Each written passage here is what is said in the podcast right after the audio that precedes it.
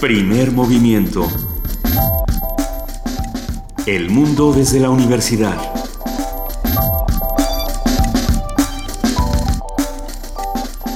Muy buenos días, son las 7 de la mañana con dos minutos de este 12 de julio, ya martes. Estamos aquí en Radio UNAM, arrancando este primer movimiento. Querida Luisa Iglesias. Querido Benito Taibo, muy buenos días. Muy buen día a todos los que nos escuchan. Querida jefa de información, Juana Inés de esa, buenos días. ¿Cómo están? Buenos días. Eh, ya menos roncos que ayer. Pues más o menos. Desde aquí te oyes igual. Hoy habrá nuevo presidente del PRI. Hoy habrá nuevo presidente del PRI. Ayer eh, se, la Procuraduría General de la República presentó un par de acciones de inconstitucionalidad en contra de estos paquetes de impunidad que se Veracruz y Quintana Roo. que se querían pasar en Veracruz y Quintana Roo a ver a ver qué pasa qué, qué señales son estas lo platicaremos hoy Pues Sí. la pregunta que yo he escuchado en diferentes medios de comunicación y, y me interesa muchísimo es por qué tenemos que esperar a que el presidente diga, oigan, esto está mal para que esto esté mal. Si, si a todas luces esto estaba mal desde un principio, quizá la PGR debió tomar acciones correspondientes desde un principio. ¿no? Pero sin, bueno. sin esperar las órdenes presidenciales, es cierto, es completamente cierto, porque todos estos delitos se persiguen por oficio. Bueno, pero ya sabemos cómo suceden las cosas en este país y eso es lo que hay que intentar ir transformando. Y una manera de transformarlo es hablándolo todo el tiempo, exhibiéndolo, poniéndolo sobre la mesa y que ustedes también opinen. Estamos aquí para eso, justamente. Escríbanos, estamos en Twitter en arroba en arroba P Movimiento, en Primer Movimiento en Facebook, tenemos un correo que es Primer Movimiento. unam.gmail.com, así como tenemos teléfonos 55 36 43 39 y tenemos muchísimo que discutir esta mañana, querido Benito. Así es. Y vamos a arrancar con salud. Como se acercan ya las vacaciones de los niños, aunque algunos ya se fueron de vacaciones. Eh, es, ¿Qué, parece, qué envuelve? eh, no, bueno, envuelve un paquete de, tamaño desde picaduras de desde mosquito. prevención Ah, Exacto, hasta quemaduras graves porque, ah, deja al niño y entonces luego vas por el niño y es como si estuviera en la rosticería. déjalo que se ore Deja que se ore y, y se orea y se quema. Hay que Pero, tener- pero la delgada línea entre que deja que se ore y se queme y también el échale mucho bloqueador y que luego solo ves un montón de fantasmas en la playa. hay, hay, hay dos delgadas líneas ahí, pero bueno. un montón de niños finlandeses en Puerto El Vallarta. Club de los Albinos, sí. Pues bueno, hablaremos con el doctor Rodolfo Rivas, pediatra e investigador del IMSS, para saber qué hay que hacer para que no se nos quemen los niños y para que no se deshidraten y para todo aquello que usted siempre quiso saber. Para que no se le descomponga la no. criatura. Exactamente. En la participación del Programa Universitario de Estudios de la Diversidad Cultural y la Interculturalidad, vamos a platicar con Juan Mario Pérez, secretario técnico, que habla sobre el documental del juego de pelota mixteca en la Ciudad de México. Esto es Arellanes, una historia en juego. Nuestra nota nacional, justamente, ¿quién es Enrique Ochoa y quién manda hoy en el PRI? Un comentario de la doctora Marta Singer, profesora de la Facultad de Ciencias Políticas y Sociales de la UNAM. En la nota internacional, la primer ministra británica, su proyecto y sus posibilidades. Vamos a hablar con Luis Guacuja, responsable del programa de estudios sobre la Unión Europea del posgrado de la UNAM. Recuerdan que hemos hablado con él de todo este asunto del Brexit, así que será una conversación con muchos matices. En la poesía necesaria, nuestra querida Juana Inés de esa ya está li- ya está sacando un pergamino que de su bolsa. sí ya estoy listísima Debe ser de Manuel Acuña. es sí, Sí. me descubriste Hashtag Es poesía necesaria. Hashtag poesía necesaria para todos los que quieran compartir con nosotros un poema el día de hoy. En la mesa del día hablaremos de ciencia y deporte con el pretexto de Islandia, pero con el pretexto de muchos otros países que les va muy bien el fútbol y entonces hay que preguntarse por qué, qué herramientas hay ahí. Vamos a platicar con Benjamín Ruiz Loyola, profesor de la Facultad de Química de la UNAM. El programa universitario de estrategias para la sustentabilidad cierra nuestro programa del día de hoy con su directora Mireya Imas que habla sobre manglares. Y con eso vamos a arrancar primer movimiento esa mañana, esta Oye, mañana. Perdón, perdón, rápidamente, un ¿Qué pasó? solo un, es que leí el, el editorial del Washington Post a- hablando sobre Hillary Clinton y, y- y Donald Trump y con todas sus letras el Washington Post pone que Donald Trump es un peligro para la República. Ah, eh, eso ya es una toma de postura mm, una más de las tomas de postura que han hecho varios diarios importantes en los Estados Unidos, pero decir así con todas sus letras, Donald Trump es un peligro para nuestra república. Pero no son los primeros, digamos, hablamos hace ya unos meses de lo que hizo el Boston Globe, eh, haciendo una... el, Boston Globe hizo una, una especie de portada ficticia jugando a que, a Trump ya era presidente. El horror. El horror. Este, el, el digo, el New York Times lo hace casi siempre. el New York Times, no, generalmente cuando hay elecciones se, se declina por un candidato y avala a un candidato. El Boston Globe nunca lo había hecho, el Washington Post no lo sé. creo que no. Habría que averiguarlo. Pues que no, son como muy moderados, ¿no? Bueno, lo cierto es que tanto los periódicos como los medios de comunicación como los mismos políticos están tomando postura. De hecho, el día de hoy aparecerán Bernie Sanders y Hillary Clinton juntos. Pues vamos a ver qué pasa ahí. Eh, me entusiasma porque hace mucho que no veo a Bernie, Sanders. Extraño a Bernie Sanders. Queremos a Bernie Sanders. Te queremos, Bernie. Te queremos, Bernie. Te queremos, Bernie. Y al grito de Te queremos, Bernie Sanders, vamos a hablar de evolución genética esta mañana. Diversos estudios señalan que el medio ambiente está directamente relacionado con la designación de género en los mamíferos, ya que puede mandar señales al embrión e influir en la orientación que puede hacia macho o hembra. Bueno, todo esto nos lo va a contar nuestra compañera Dulce García.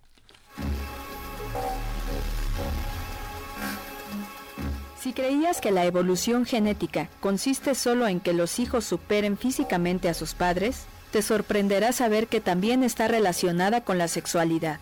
De una generación a otra, los seres humanos transmiten ciertas características. Sin embargo, en ese proceso se han presentado cambios. Por ejemplo, hace 180 millones de años, los cromosomas que hoy diferencian a las mujeres de los hombres eran idénticos pero los genes que los conforman tuvieron un proceso evolutivo, del cual nos habla el doctor Diego Cortés Quesada, investigador del Centro de Ciencias Genómicas de la UNAM. Lo que sabemos es que el cromosoma X y el cromosoma Y eran idénticos hace 180 millones de años.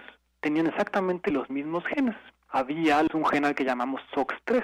En algún momento SOX3 en uno de estos cromosomas muta y aparece SRY. SOX3 no es capaz por sí solo de lanzar la vía de señalización hacia el desarrollo de testículo. Necesita señales externas, como pueden ser señales medioambientales. Cuando aparece SRY, que es una variante de SOX3, SRY sí puede por sí solo permitir la aparición del sexo masculino. El gen SRY, al que refiere el doctor Cortés, se encuentra en el cromosoma Y, el que solo tienen los hombres. Dicho cromosoma es una versión degenerada del X, pues es el resultado de múltiples errores. La información genética del padre y la madre durante la formación de espermatozoides y del óvulo se mezcla. Y a este mecanismo le llamamos recombinación. Ahora, SRY, si se mezclara generación tras generación, pues habría desaparecido. El chiste es que SRY se tiene que aislar de la recombinación y es exactamente lo que sucede. El cromosoma Y se aísla o se aisló hace 180 millones de años y empezó entonces a acumular errores. Y vemos que en este cromosoma Y solo le queda el 2% de los genes que tenía en un inicio. Hasta ahora, el cromosoma Y solo ha perdido un tanto de su información genética, pero según indica Diego Cortés, su evolución quizá podría llevarlo hasta la desaparición. Ahora lo que estamos trabajando es en diferentes mamíferos. Tenemos, por ejemplo, un montón de primates, ¿no? Tenemos al chimpancé, tenemos al gorila, al macaco. Entonces tratar de ver en todos estos organismos cómo está el cromosoma Y, es, cuál es la cantidad de información que tienen. A lo mejor algunos de ellos tienen más genes que nosotros, o a lo mejor tendrán menos. Entonces, ¿cuál es el grado de degeneración de este cromosoma en los diferentes organismos? Para tratar de entender a qué ritmo se está degenerando este cromosoma, si eventualmente esta degeneración puede llegar a tal grado en que este cromosoma desaparezca. A pesar de que el estudio de la evolución genética es un proceso tardado, el Instituto de Ciencias Genómicas de la UNAM podría tener noticias nuevas a finales de 2016. Para Radio UNAM, Dulce García.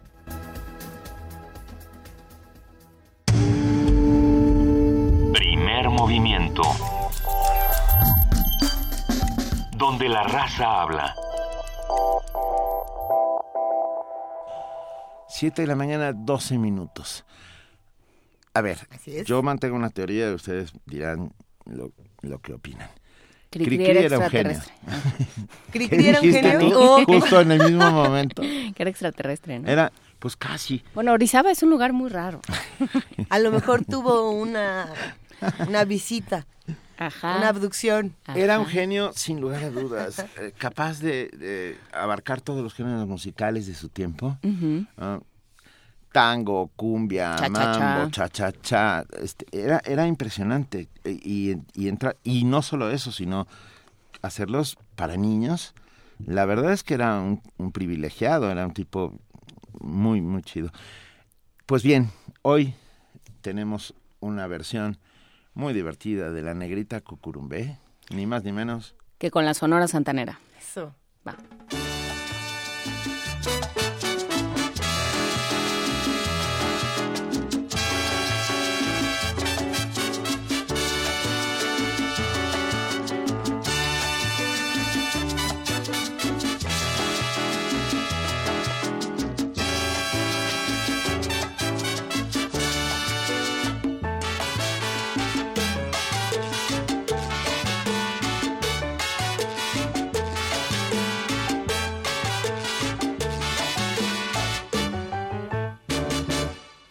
La negrita cucurumbe se fue a bañar al mar para ver si en las blancas olas su carita podía blanquear.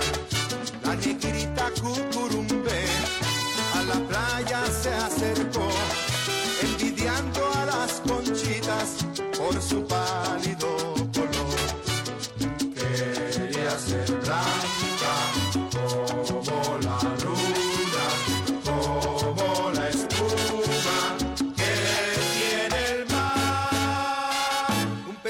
pescado con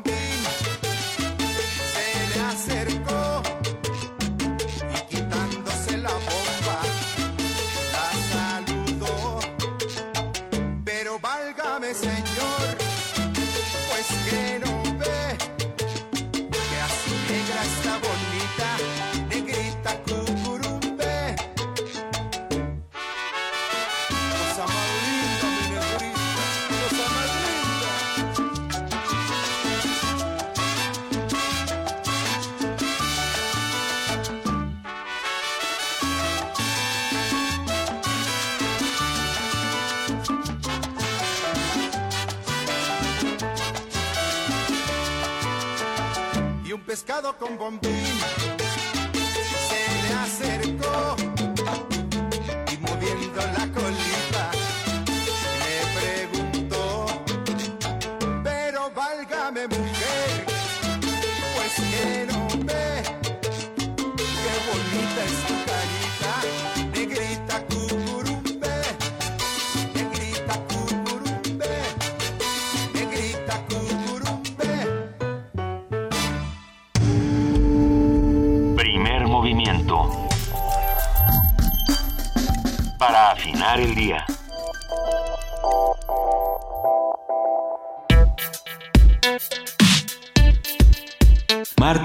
Salud. Durante las vacaciones aumentan de forma considerable los accidentes en piscinas, playas, lagos, ríos, carretera e incluso en casa. En verano hay un incremento de accidentes y lamentablemente con los vacacionistas. Las familias deben poner especial atención a los niños que se quedan en casa previniendo emergencias comunes como golpes en la cabeza, quemaduras de primer y segundo grado, caídas de, de diversos tipos y de diversos lugares. Y bueno, para los que salen de vacaciones, ¿qué tanto bloqueador se tienen que poner? ¿Cómo cuidar que no se deshidraten? ¿Qué sueros se toman si ya se deshidrataron? ¿Qué van a hacer si les da diarrea? Hay tantísimas cosas que ocurren en vacaciones. Uno piensa que es la, la mejor época del año y lo es, en efecto lo es, pero bueno, vale la pena tener prevenciones. Según cifras de diversas instituciones nacionales, como la Procuraduría General de la República, los percances aumentan aproximadamente un 50% durante este periodo. Hay que Y es porque los niños son cuidados por los padres y no por los maestros. ¡Oh! Perdón. Y ahorita todos los papás, mira, Van a empezar 55, a hablar. 36, 43, 39. Hablen con el tío Benito. Vaya, algunas recomendaciones incluyen evitar que los menores jueguen en las azoteas, la orilla de una piscina sin supervisión o, manipulen artículos explosivos, cuidarse de la exposición prolongada a los rayos solares, no conducir cansados o bajo los efectos del alcohol, este es para los adultos, no para los niños, bueno, también para los niños, tomar mucha agua, además de planear el regreso de un viaje con tranquilidad y planeación del tiempo. Pero para platicar de todo esto, ¿por qué no mejor lo hacemos con el doctor Rodolfo Rivas? Él es pediatra, investigador del IMSS. Querido Rodolfo, muy buenos días, ¿cómo estás? Hola Luisa, muchísimas gracias por la invitación. Eh, estamos muy contentos de que estés con nosotros, Rodolfo. A ver, ¿qué, ¿cuáles son los accidentes o percances más comunes que sufren la, niñez durante las vacaciones escolares? Vamos a ir sacando nuestra lista. Muy bien. Bueno, eh, muchas muchas gracias, Benito. según el CONAPRA, el Consejo Nacional para la Prevención de Accidentes, el número uno son los accidentes de tránsito, son los accidentes en coche. Ese sería el número uno y, en el que habría que tener especial atención. Eh, sobre todo porque muchos de los que van a salir de vacaciones hoy en día van a salir en auto, entonces ahí es el, el tema es el uso del cinturón de seguridad y el uso de las sillas y la, de las sillas para los niños. Entonces, eh, en segundo lugar viene el ahogamiento. Claro que me parecería muy sencillo decir que hay que cuidarlos cuando están en la alberca.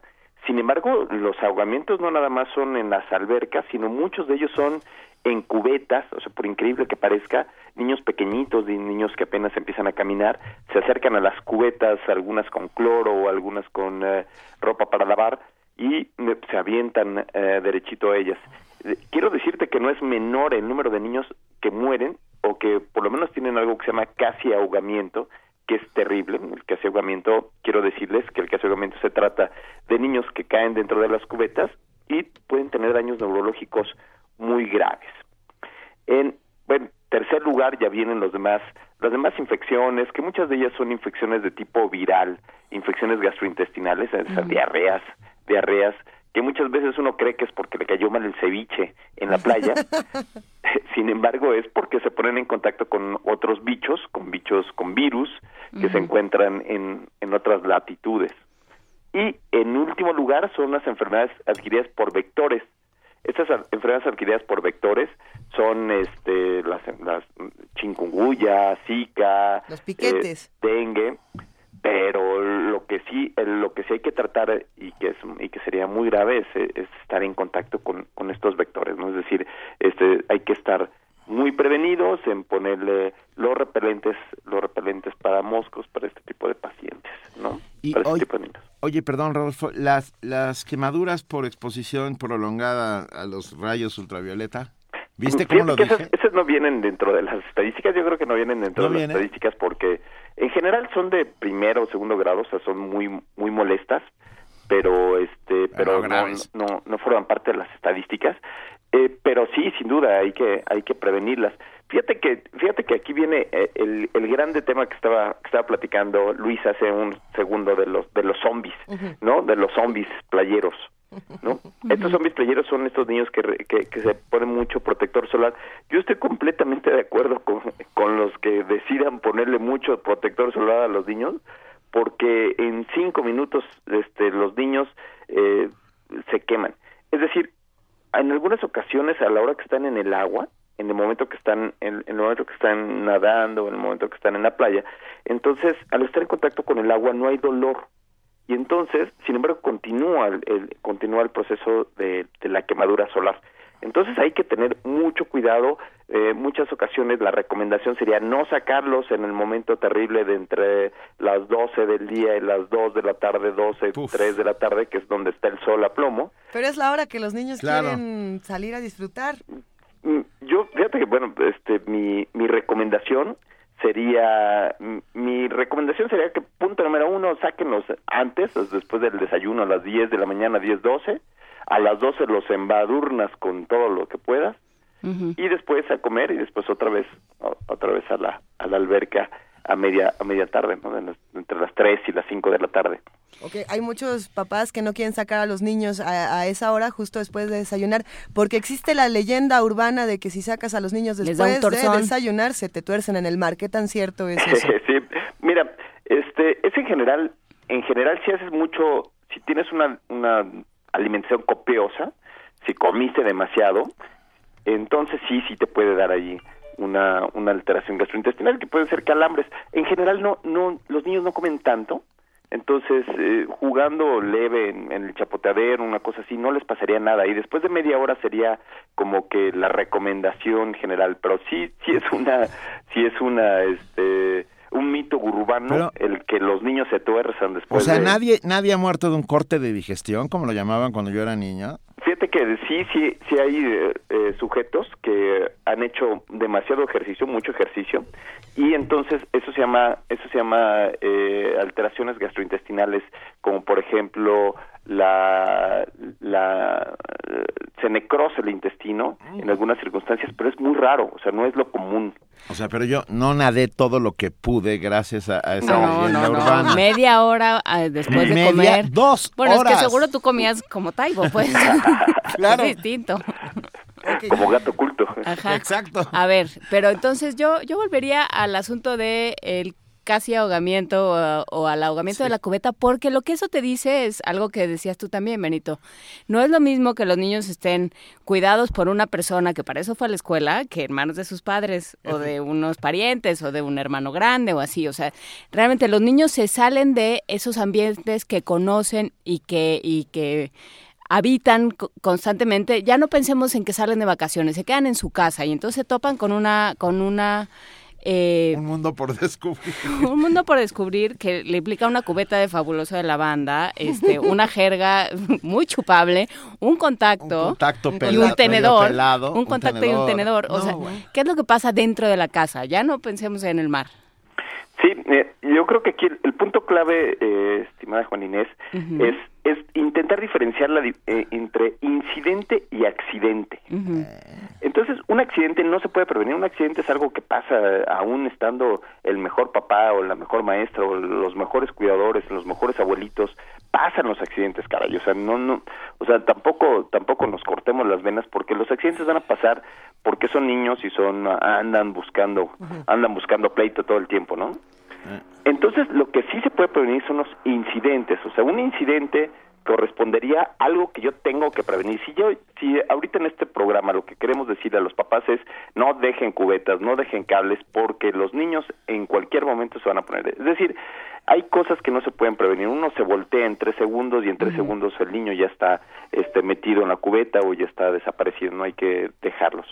Entonces, como, como dice tal cual, punto número uno, un niño no puede quedarse solo, un niño no puede estar eh, sin, la sin la supervisión de un adulto.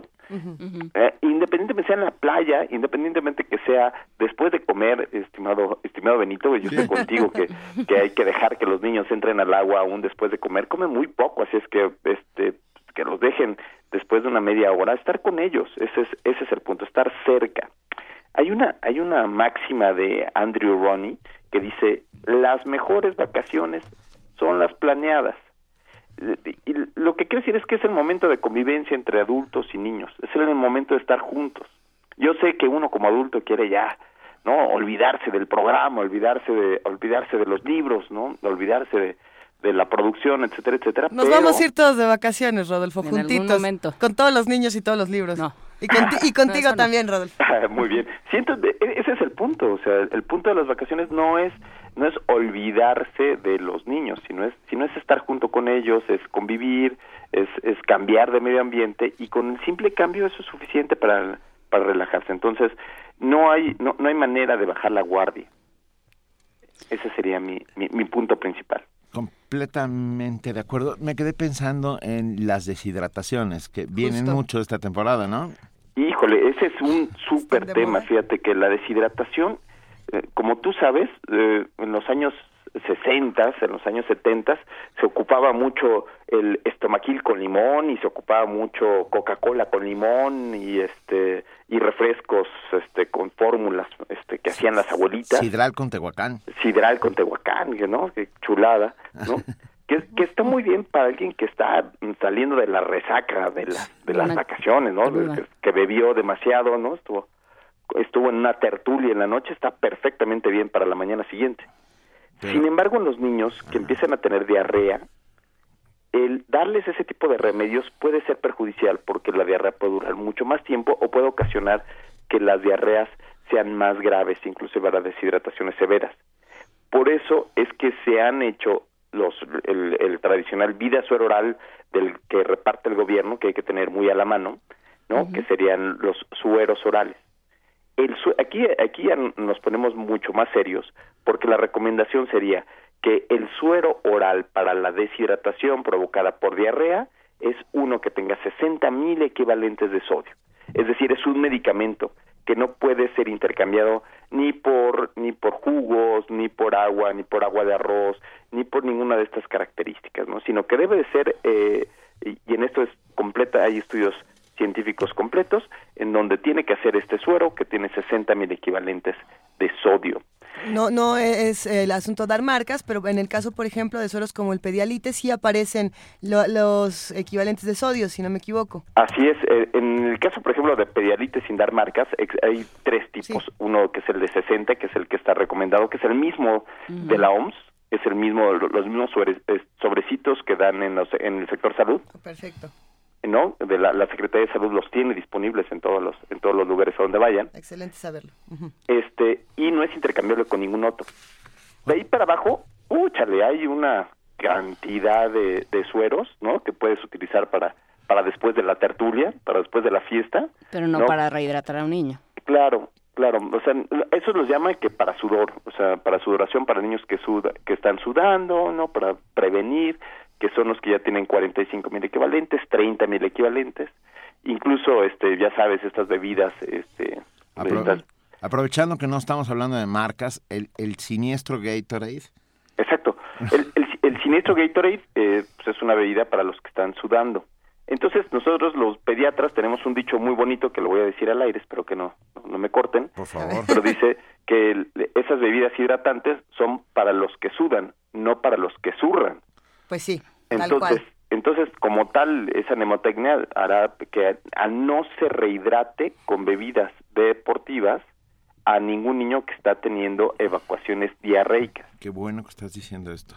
Entonces eso eso es común porque pues uno tiene la mano, o sea, lo que sea, ¿no? Entonces uno decide improvisar en el camino, ¿no? Entonces, entonces, repitiendo, pues si, lo, si la prevención es lo inicial, bueno, pues hay que llevarse eh, los sobrecitos que dan en el sector salud o el pedialite eh, este 60, que es que, es el que está de manera comercial, y con que se lleven uno, ya con eso tienen para, para llegar al, a, cualquier hospital o a cualquier centro de salud y poder, este y poder en general, pues afrontarla, afrontar el, el, accidente o afrontar la enfermedad, ¿no? A ver, ahora que tocamos deshidratación, tocamos por ahí las quemaduras también, ya tocamos aprovechando, aprovechando, perdón, querida Luisa, ah, con el tema de las quemaduras y los bloqueadores, ¿qué, factor de protección solar recomiendas, Rodolfo?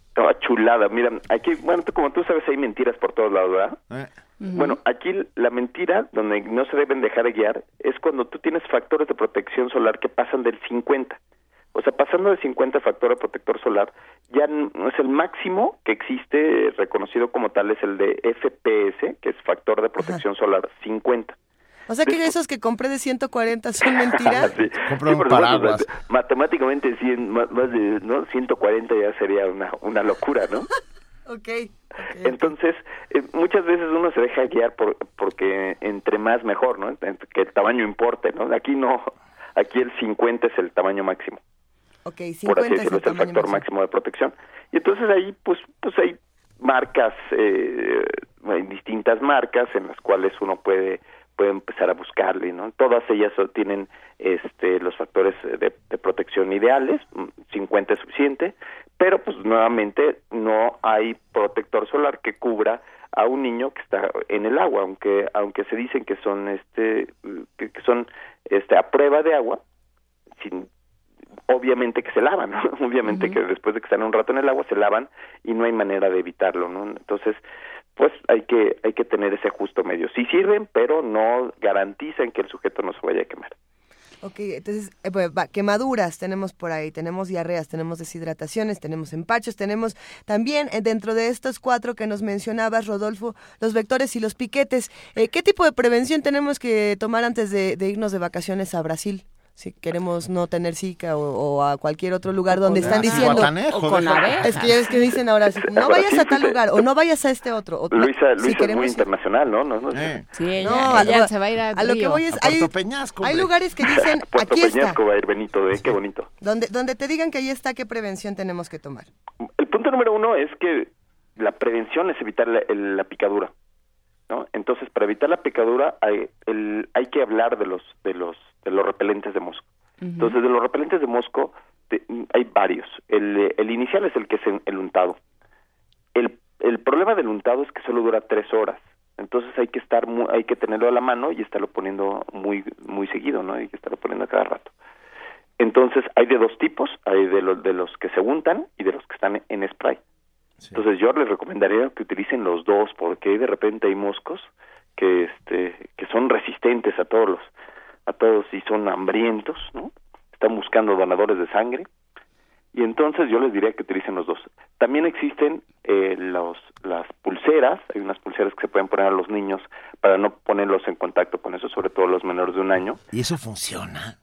Fíjate que la, fíjate que no funciona tanto, Benito. No, no, ya. Me, Son como los collares de pulgas de los gatos, ¿no? Sí. Pues es en el principio. Totalmente. Yo, yo acabo de regresar de vacaciones y me puse todo, utilicé todos para ser yo el sujeto de experimentación y, y después de un rato los moscos buscan, buscan la sangre chilanga a como de lugar, ¿no? Ajá. ¿Y traías pulsera? ¿Y había grupo control? Eso es lo más importante. no, no, no. A todos, a toda la familia les puse, pero a todos nos picaron igual, ¿no? No, no, hubo, no hubo, no fue una experimentación como tal. Pero, este, lo que sí les quiero decir es, es intentar evitar las horas del mosco, ¿no? La hora del mosco o intentar evitar estos estos momentos donde donde el, donde el, el mosco pudiera estar más más eh, prevalente, ¿no? Que es en la tarde, como entre las 5 de la tarde y las 7. Y pues, utilizar el, mayor protector solar. Pero lo, el mensaje que les quiero decir es que estas enfermedades, tanto Zika, chikungunya, dengue, el, la manera de tratarlas es sintomática. Es decir, uno como, como papá, lo que debe de llevar a la mano es, es el, el famosísimo paracetamol, ¿no? Entonces, y lo que sí me gustaría dejar muy claro son las dosis de paracetamol. ¿Por qué? Porque, porque es un medicamento uno que está muy a la mano, que es, de venta libre, y entonces que prácticamente todos los papás lo damos. Entonces, lo, lo necesario es saber la dosificación. Yo les diría que llevaran como, como a la mano su témpera gotas, perdón, por la, eh, su paracetamol gotas, y que sepan que la dosificación son dos gotas por kilo de peso. ¿Por qué? Porque estas enfermedades lo que dan es fiebre, lo que dan es, son ojos rojos y son eh, que le salen ronchitas por todos lados, dolores en las articulaciones, en las coyunturas, dolores en todas las, articulaciones y entonces con eso uno podría identificar qué tiene y llevarlo rápidamente al médico. En lo que lo llevas, en lo que encuentras a dónde llevarlo, o buscas alguna algún hospital cercano, entonces el darles paracetamol ayudaría muchísimo a los pacientes. Incluso el 90% de los pacientes mejoran con el simple uso del paracetamol porque son medidas generales y con eso tendría uno más que suficiente para bueno, más o menos afrontarlo como decíamos inicialmente, afrontar esos primeros datos datos clínicos. Y bueno, mientras pues ponerse cualquier otro protector. Entonces, las gotas de paracetamol, dos gotas por kilo de peso, sería como que una de las mejores indicaciones que hay que, que, que podría ayudar para el programa. Y ahí podríamos empezar a hablar también de lo que hablamos eh, generalmente cuando, cuando tenemos doctores aquí en primer movimiento y en este caso pediatras, que es importantísimo de no automedicarse y de no medicar a los niños pensando que uno eh, sabe todas las respuestas. Medicamentos antialérgicos, por ejemplo, la betametasona o la loratadina y todos estos son medicamentos que uno no puede administrar solo Luisa, porque en las noches no lee a, a y lee Elba de Meco. Pero no es buena idea eh, medicar a los niños solo porque uno conoce exactamente cómo funcionan y los ha visto todos los días, a veces darles estas medicinas puede ser muy peligroso. Pues, sí, fíjate, por eso mismo este, es que yo nada más menciono un solo medicamento. Sí. Ahora, te quiero decir, estimada Luisa, eh, este, que de, de médico, poeta y loco, ¿no? Todos tenemos un poco, entonces uno como papá siempre tiene a la mano ese tipo de medicamentos oh, que, que son de primera línea, son nada más son de este de, de cabecera, ¿no? O sea, el paracetamol es un medicamento eh, que, que, que está muy recomendado tener a la mano y que los papás sepan cómo usarlo. No, no, estoy hablando de otros medicamentos de eh, betametasona, loratadina, eh, clorfenamina, etcétera, etcétera, sino estoy hablando simplemente de estos que son muy, muy de, muy de contacto, o sea, muy de, muy de salir del problema de una fiebre, de dolor en la noche, Entonces, y, y aquí eh, el secretario de salud hablaba, hay que dar información, es mejor que la gente esté informada, o sea, no, no cerrar los ojos a decir, no se automedique nada, nada, sino este medicamento en especial sí lo pueden utilizar, por favor utilícenlo de la manera apropiada, que son dos gotas por kilo de peso. No se lo den de ninguna otra manera, por favor, ¿no? Porque cualquier otra manera distinta sería intoxicar a los niños, sino esa dosis que es, es bastante eh, fácil de recordar y bastante segura. Eh, ese bonito momento en el que pisan una abeja, ¿qué hacemos con ese? Ay, no. ese es, claro, es, es muy común. Ojalá que todavía haya abejas, porque están, ¿no? Están, cada vez hay menos. Este, entonces, por ejemplo, para tanto para picaduras de abeja como picaduras de araña, como picaduras de algunos otros este animales, el el inicio es el obviamente quitar el aguijón y en segundo lugar sería únicamente poner hielo en, el, en la zona. El hielo lo que hace es que disminuye la reacción inflamatoria que provoca el veneno del, del animal, en este caso el veneno de la abeja, y, y eh, es un remedio este bastante bastante común y bastante bastante efectivo. Tampoco hay estudios este con, con grupos control estimada estimada Juan Inés.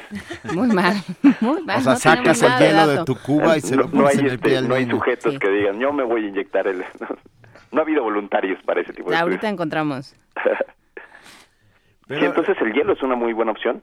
Igual el el agua eh, ponerlos en agua un poquito más fría, por ejemplo en quemaduras, que es la misma opción para disminuir el efecto de la quemadura solar, ¿no? Ponerlos a, la sombra para evitar el golpe de calor, que es muy común en estas zonas, estar hidratado y evitar los golpes de calor, es otra de las de las grandes opciones. Rodolfo, ¿cuál se nos está escapando? Porque seguramente a tu consultorio llegan una cantidad interminable de niños con diferentes padecimientos y locuras que les ocurren en vacaciones. Ya mencionamos aquí algunos, pero ¿qué, qué, se nos está escapando? cosas en la nariz. Por ejemplo. Por ejemplo. Sí, bueno, las cosas, las cosas en la nariz ocurren en, no nada más en las vacaciones, en cualquier, en cualquier momento. Este, y bueno, son divertidísimas sacar, sacar algunas cosillas en la nariz porque los papás utilizan toda su inventiva para ello, ¿no? Bueno, pues ahí nuevamente regresamos a, a, la introducción de objetos en distintas áreas, como por, por ejemplo comerse eh, pilas y comer eh, monedas eh, inmediatamente lo que hay que hacer es, es, ir, es ir con el, con el médico a hacer estudios. El, yo creo que el otro punto que nos está fallando sería el tema del traumatismo craneoencefálico, mm. las caídas, ¿no? que en este momento que están como locos los niños que están, están fuera de la escuela y no tienen a un maestro quien darle lata, ¿no? Entonces, eh, las caídas es un gran tema. Fíjate que el, el, el 90% de las caídas eh, no tiene repercusiones. ¿No? Es decir, caen, eh, se golpean la cabeza, si no tienen los datos clínicos que voy a decir a continuación, que son vómito, crisis convulsivas, alteración del estado de alerta, es decir, que no que estén más onzos de lo normal, ¿sí? Entonces son normales, es decir, no hay que ir corriendo con el médico o hay que ir, es decir, no hay que ir a, a, urgencia, sino hay que ir con el médico común para este para evitar eh, que a la hora que uno llega con un niño de estos uh, urgencias, que prácticamente en todos lados quieran hacerle eh, su placa de, de cráneo, ¿no? para, para evaluarlo. Y te digo por qué, porque muchas de las ocasiones esa placa de cráneo, eh, uno, uno no hay fractura, no, no hay manera de, de, de, poner una un yeso en el cráneo, ¿no? No hay manera de, de ponerle un turbante de yeso en el cráneo al niño para evitar que le pase algo ¿no? Y solamente habría que tenerlo en, en observación. Sin duda, si uno ve cualquiera de esos tres datos clínicos que yo dije hace ratito, entonces hay que llevarlo inmediatamente con el médico, que sería una de las principales causas de accidentes que, eh, que suceden en, esta, en estas épocas de vacaciones.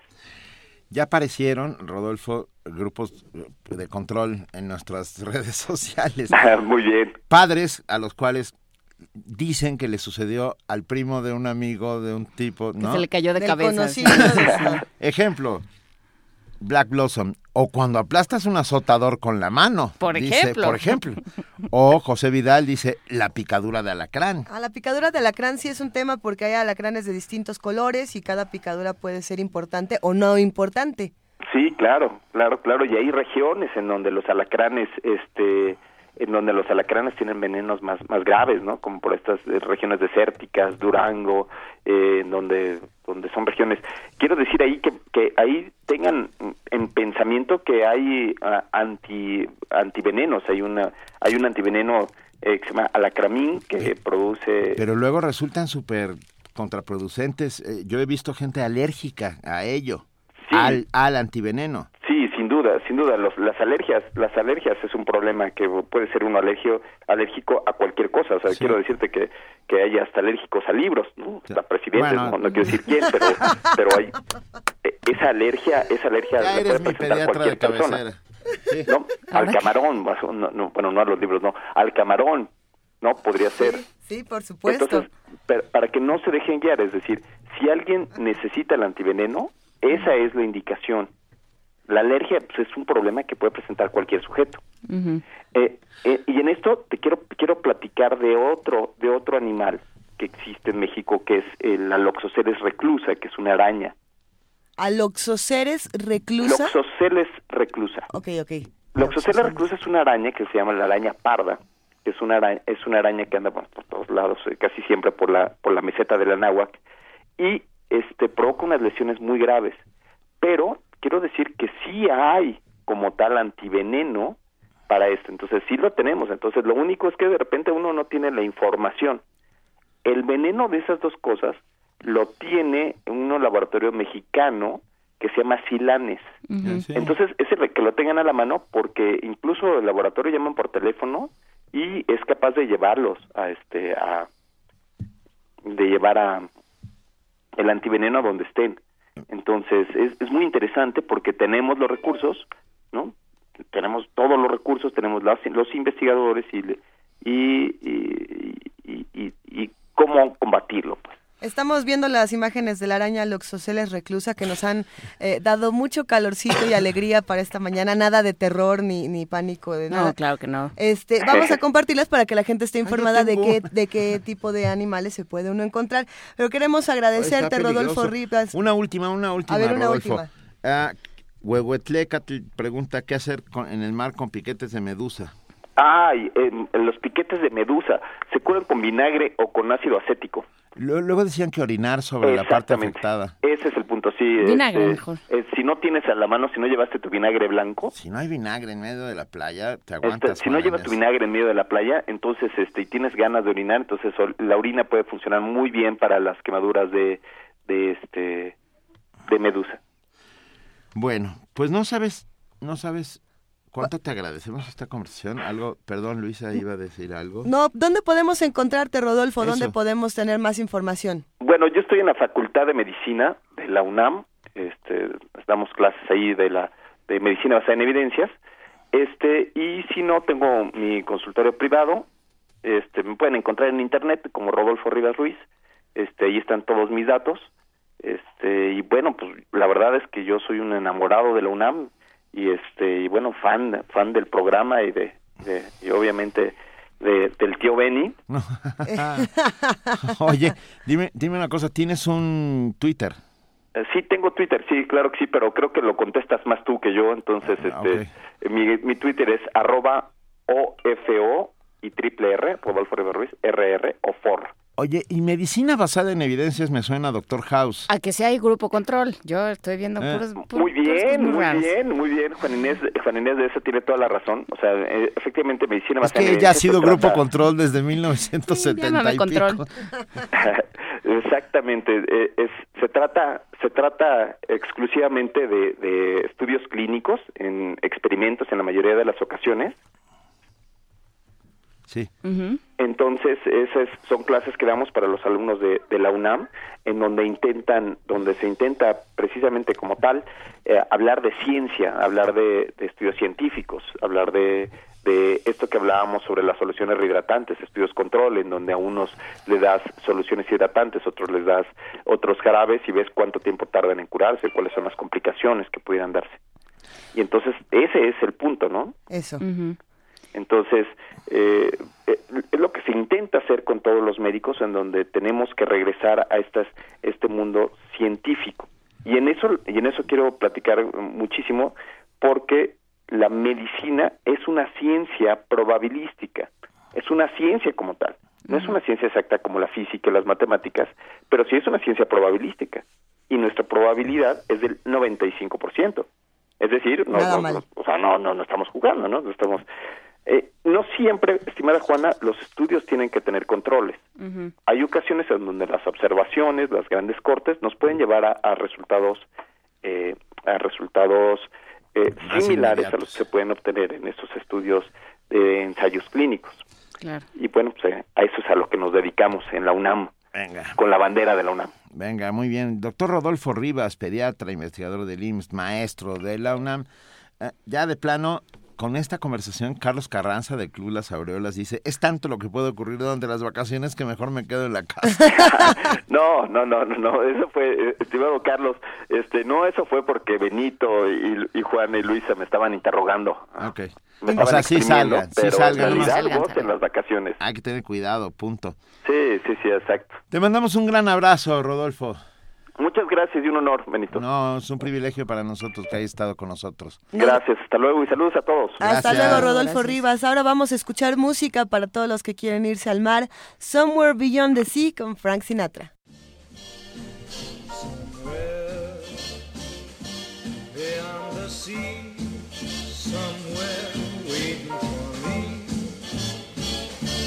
My lover stands on golden sand. Watches the ships that go sailing somewhere beyond the sea. She's there watching for me. If I could fly like birds on high, then straight to her arms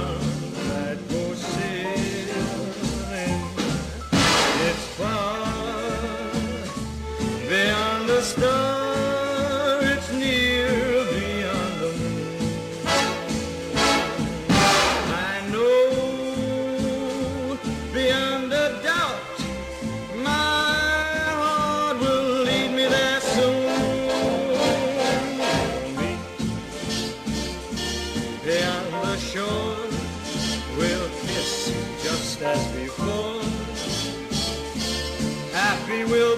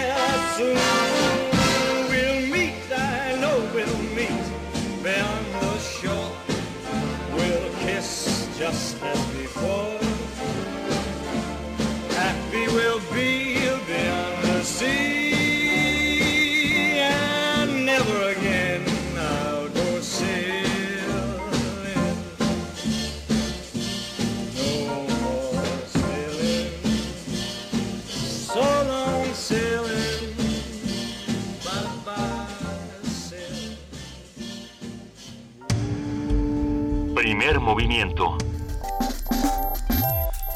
La vida en otro sentido. Son las 7 de la mañana con 51 minutos. Seguimos aquí. El doctor Rodolfo Rivas ha causado sensación entre nuestro entre nuestro querido nuestra querida comunidad. Eh, eh, lo que hay que tener es no perderle la vista a los niños ni un segundo. Y si se la quitas, bueno, pero si se la quitas, encárgaselo eso, ese instante a otra persona. De tu confianza. de tu Es que lo he visto, ¿eh? en, un accidente sucede en dos segundos cuando el niño está... El bonito momento en el que, pero tú no lo estabas viendo. Claro. Pero lo estaba contigo, ¿no estaba contigo? Conozco historias terribles que no repetiré aquí, ni una sola de ellas. Pero mira, tanto niños como adultos debemos tener cuidado en vacaciones. Yo creo que también los adultos de pronto nos sentimos tan libres y tan fuera de presiones que hacemos toda clase de de, barbaridades y, vale la pena pues hacer un esfuerzo por tener, como bien dice el doctor Rolfo Rivas, vacaciones planeadas y disfrutables, ¿no? planeado todo sale bien. Y si sale mal, por lo menos puedes decir, pero si yo tenía un plan, y ya con eso otra cosa puede suceder. Pero ahora vamos a escuchar ¿Quién me quita lo cantado? con Mardonio Cinta. Todos estos materiales que pueden escuchar en descargacultura.unam.mx. Esto es en la voz de Francisco Hernández. no, no, es que Mardonio Cinta es, Francisco Hernández, es uno de sus heterónimos, con los que ah, un repentista... Su heterónimo de Mardonio Cinta es un repentista, es un veracruzano de sotavento muy, muy eh, ágil, divertido. Va, Francisco Hernández, que está dentro de Mardonio Cinta o viceversa, con quien me quita lo cantado.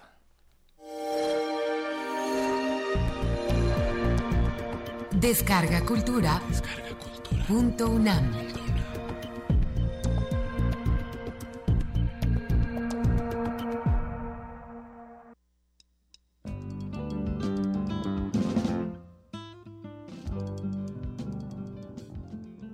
¿Quién me quita lo cantado?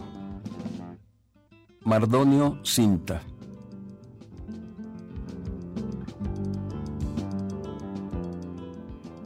La soledad y el béisbol.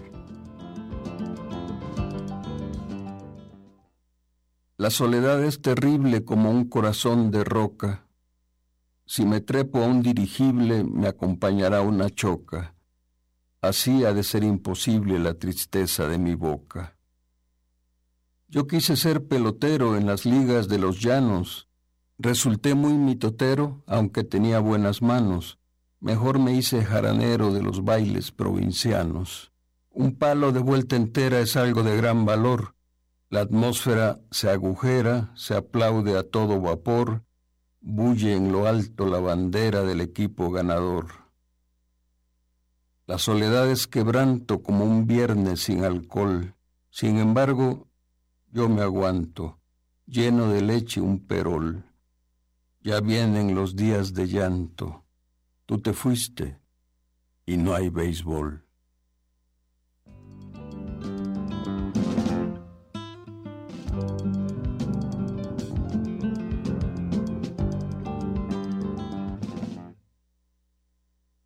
No estás en ningún lugar, tu cuerpo es tu geografía. Si en Puebla te oyen cantar, en Suiza ven tu poesía, y si empiezas a bailar, brilla tu espalda en Turquía. En el reloj del gallito el tiempo por ti pregunta, yo le digo, momentito, y cual roja marabunta, desarmo en un segundito al minuto que me apunta. Tu voz se acerca rumbosa, al aire intenta silbar. Mi mente ya no reposa, me olvido de respirar y como un niño en la fosa me dan ganas de llorar.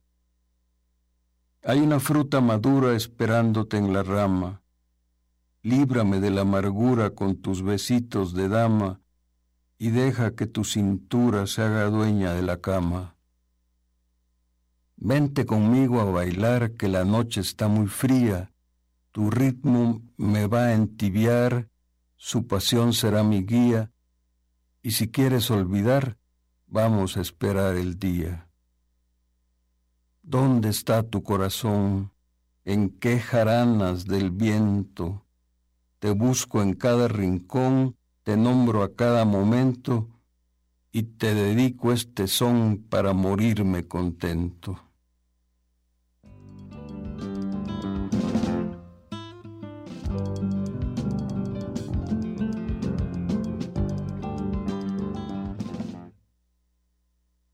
Puse a hablar alemán con una palma de coco. Me contestó en catalán diciendo que estaba loco. Me puse a hablar en inglés con un perro enfurecido. Me contestó en japonés y me di por bien mordido. Me puse a hablar en latín con la muerte de un soldado. Me contestó en mandarín y acabé despapallado. Me puse a hablar en coreano con una mujer perdida. Me contestó en italiano endulzándome la vida. Me puse a hablar con Martí en el español de Cuba. Llévale un moribibí a la que baila yoruba. Con Borges hablaba en griego y así decía el argentino. No he visto jamás a un ciego equivocar el camino. Y con amigos del rancho platicamos en francés. El mundo es ajeno y ancho, pero empieza en San Andrés.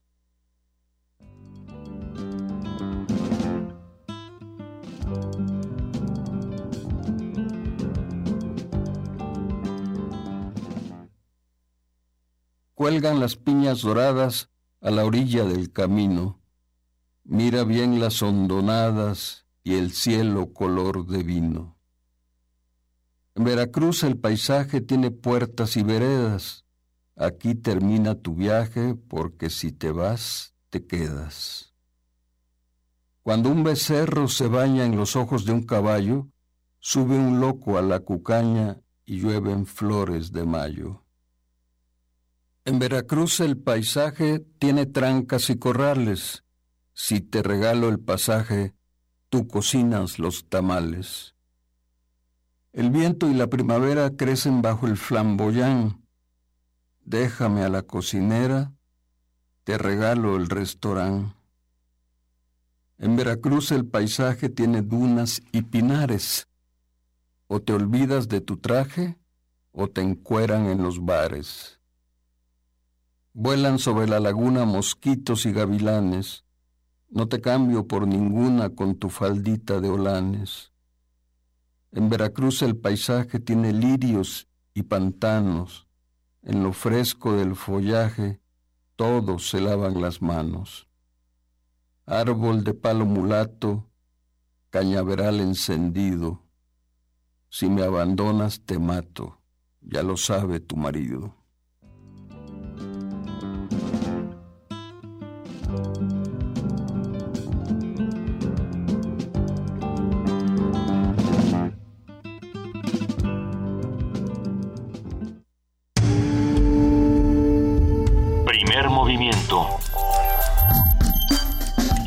Azul y oro.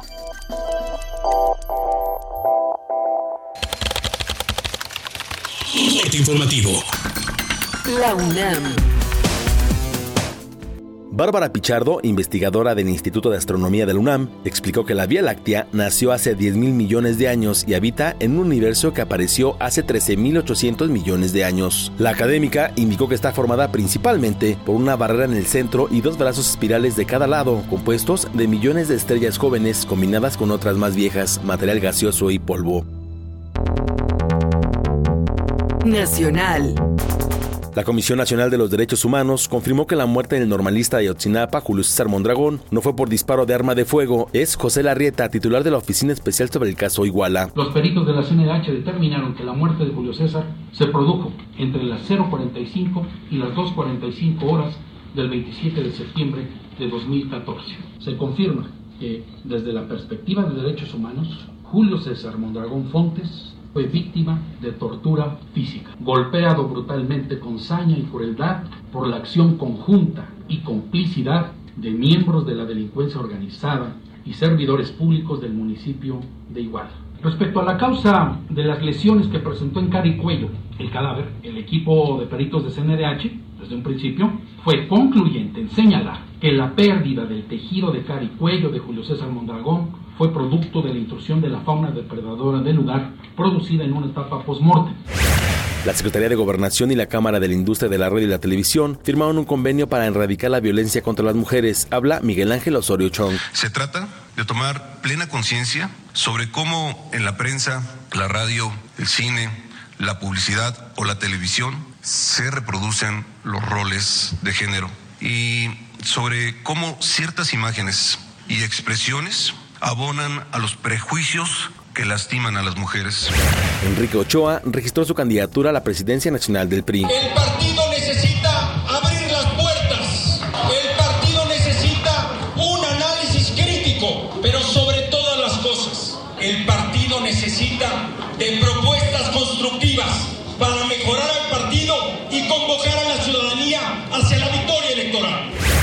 Miguel Ángel Mancera, jefe de gobierno de la Ciudad de México, indicó que el gobierno federal no ha instalado los arcos detectores de autos robados. Una vez más le hacemos el llamado al gobierno de la República, que luego se enojan y nos amenazan con que nos van a mandar a la Profepa, que la manden, que nos la manden. Ahí vamos a estar pendientes de su llegada. Pero hoy les volvemos a decir, ¿cuándo van a tener las cámaras detectoras de placas en las casetas por donde pasan los vehículos que se roban?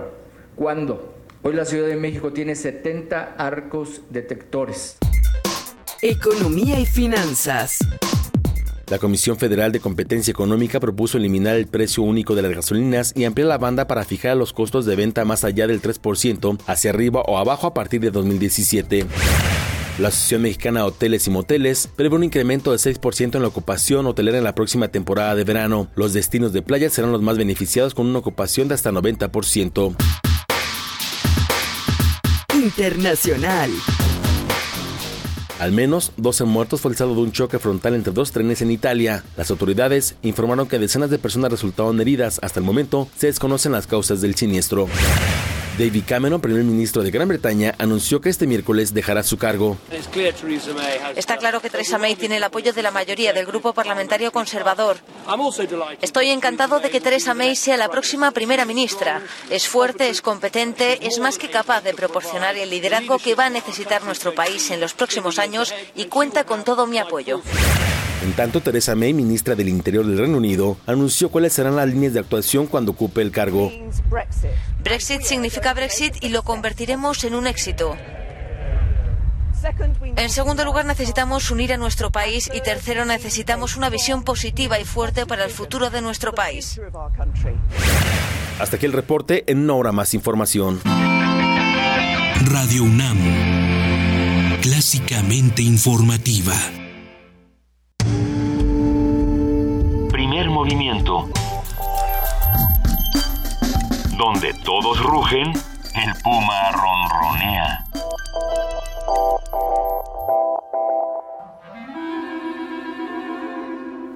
Testimonio de oídas.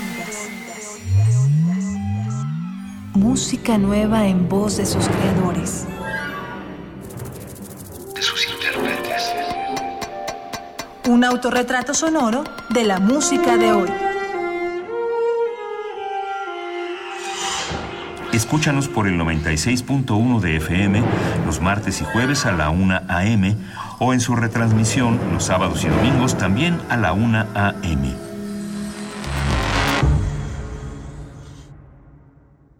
¿Eres de los que se la pasa posteando fotos en el Face burlándose de los políticos? ¿Dándoles retweet a esas frases inteligentes de protesta? ¿Muestras tu inconformidad en redes sociales? ¿Haces memes quejándote del gobierno? En el Partido Humanista queremos decirte que eso no va a cambiar las cosas y que si quieres que este país cambie, tienes que ponerte a trabajar. Y el partido político es el mejor instrumento para cambiar las cosas. Y este es nuevo, no tiene vicios y tiene espacios para ti. Súmate, conócenos y pongámonos a trabajar. Partido Humanista Ciudad de México.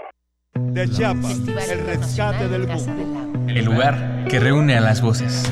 Jaculatoria, dícese de las oraciones de erección. Los y las poetas reunidos en un solo evento. Radio UNAM y Casa del Lago celebran 11 ediciones de Poesía en voz alta. Poesía en voz alta.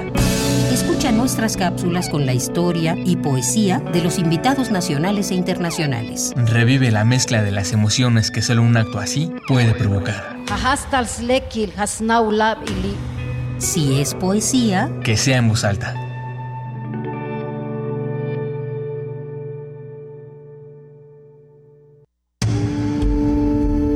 Primer movimiento.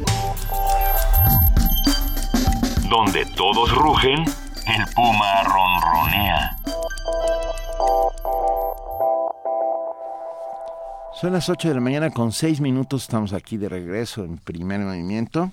¿Es cosa de decir que fuera del aire estábamos tratando de recordar los nombres de los protagonistas de Crepúsculo? ¿O no es cosa de andarlos, de andarlos No, ventilando no, tan yo- temprano? Yo la verdad es que no recuerdo ninguno porque no los he leído, pero, No, yo tampoco. pero sé que hay unos Pero me arrastraron a la primera película. Y hay otros vampiros.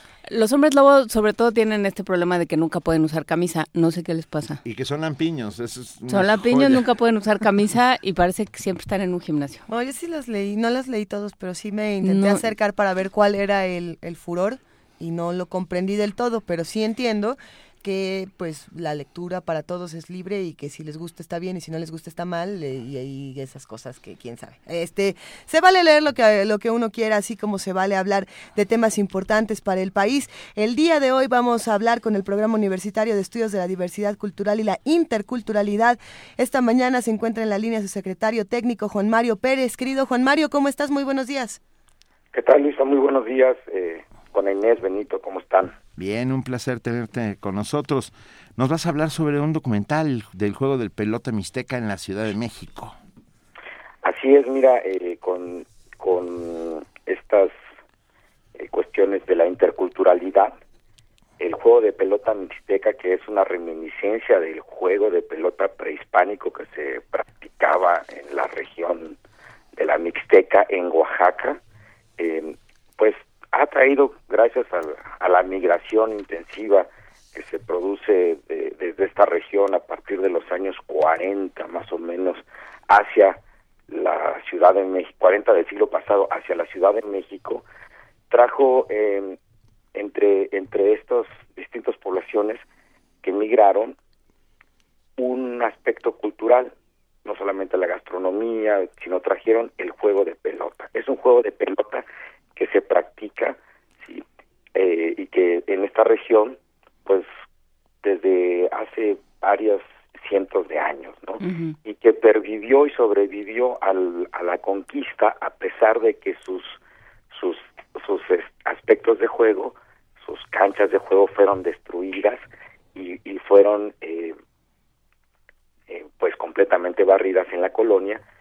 Este juego de pelota eh, pervive, subsiste gracias a la actividad que genera eh, pues la población de, esta región. Esta esta población cuando migra pues trae consigo ese ese aspecto de su cultura, el juego de pelota, que es un juego de pelota que se practica en las fiestas patronales y que se y que se practica en, en toda esta región de la Mixteca. Y, y difiere, perdón Juan Mario, y difiere el juego de pelota mixteco de los otros juegos de pelota, del maya, por ejemplo, o de o del o del mexica. Pues mira, eh, es, es, es interesante la, la, la pregunta, Benito. Yo siempre contesto cuando me preguntan, oye, ¿y es cierto que lo sacrificaban al ganador? No, no es cierto. Otros dicen que sacrificaban al que perdía. No, no es cierto, pero yo acabo de ver en Escaret y el. Mira, eh, es un este, el juego de pelota prehispánico prácticamente tiene una duración de 2.500 años. Entonces pensemos que eh, eh, hagamos una traspolación, pensemos en el fútbol soccer, que tiene apenas 200 años de existencia, ¿no? Siendo generosos con él. En esos 200 años el fútbol soccer se ha transformado en cuanto a su forma de juego, en cuanto a su reglamentación, en cuanto a sus canchas de juego, etcétera, etcétera, ¿no? Ha tenido muchísimas transformaciones en los últimos 30 años. eh, eh, el juego de, fútbol soccer ha experimentado muchísimas transformaciones. Bueno, en 2500 años el juego de pelota evidentemente se transformó de, de múltiples maneras, de tal suerte que si pensamos tan solo en la práctica del juego de pelota de los mayas, no va a ser el mismo en esta en esta línea temporal de 2500 años no va a ser el mismo juego el que se practicaba en el año cero maya al que se practicaba en el año eh, mil digamos de esta línea de del tiempo ficticia para el juego de pelota no entonces eh, en este sentido el juego de pelota mixteco es una reminiscencia de cómo pudo subsistir cómo pudo irse adaptando y cómo actualmente ese juego de pelota se practica ahí donde hay comunidades mixtecas que han migrado y que han vuelto a tejer sus relaciones eh, sociales. Bueno, tú mismo, eh, Juan Mario, eres jugador de juego de pelota, ¿no? Bueno, eh, yo lo practiqué realmente muy poco. Mi padre eh, es quien sí lo, lo practicó y lo, lo sigue practicando.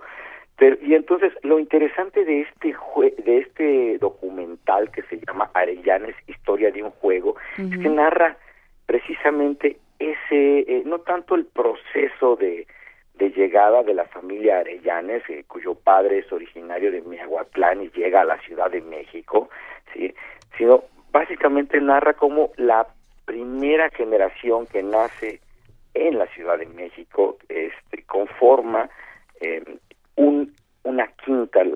La, pelota mixteca se practica con equipos de cin- integrados por cinco jugadores, los cuales se les denomina quintas, y este esta quinta de los Arellanes son cinco hermanos, cinco hermanos cuyo apellido son Arellanes y se le conoce, bueno, quinta de los Arellanes, y se asientan, eh, eh, el padre se asienta en lo que es el actual pueblo de, o lo que fue el pueblo de Santa Marta, Acatitla, ¿verdad? Entonces es muy interesante porque este pueblo de Santa Marta, Acatitla, tiene sus fiestas patronales el, eh, más en el, el 31 de julio y esta quinta de eh, esta familia migrante se integra a todo el proceso de las fiestas patronales de la comunidad a la que llega y logran que el juego de pelota sea una actividad sí que se practique en las fiestas patronales del pueblo de Santa Marta ¿no?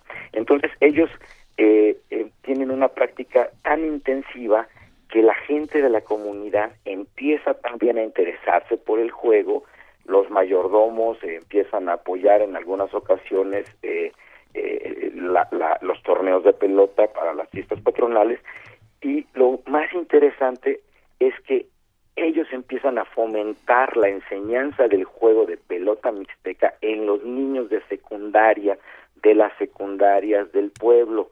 Esos, esas secundarias de, del pueblo abren sus puertas para esta práctica, ¿no? Entonces tenemos un esfuerzo de ya de enseñar este juego en donde también se enseña, en donde el deporte, por ejemplo, que se enseña es el básquetbol principalmente. Bueno, pues el juego de pelota mixteca está empezando a ser enseñado.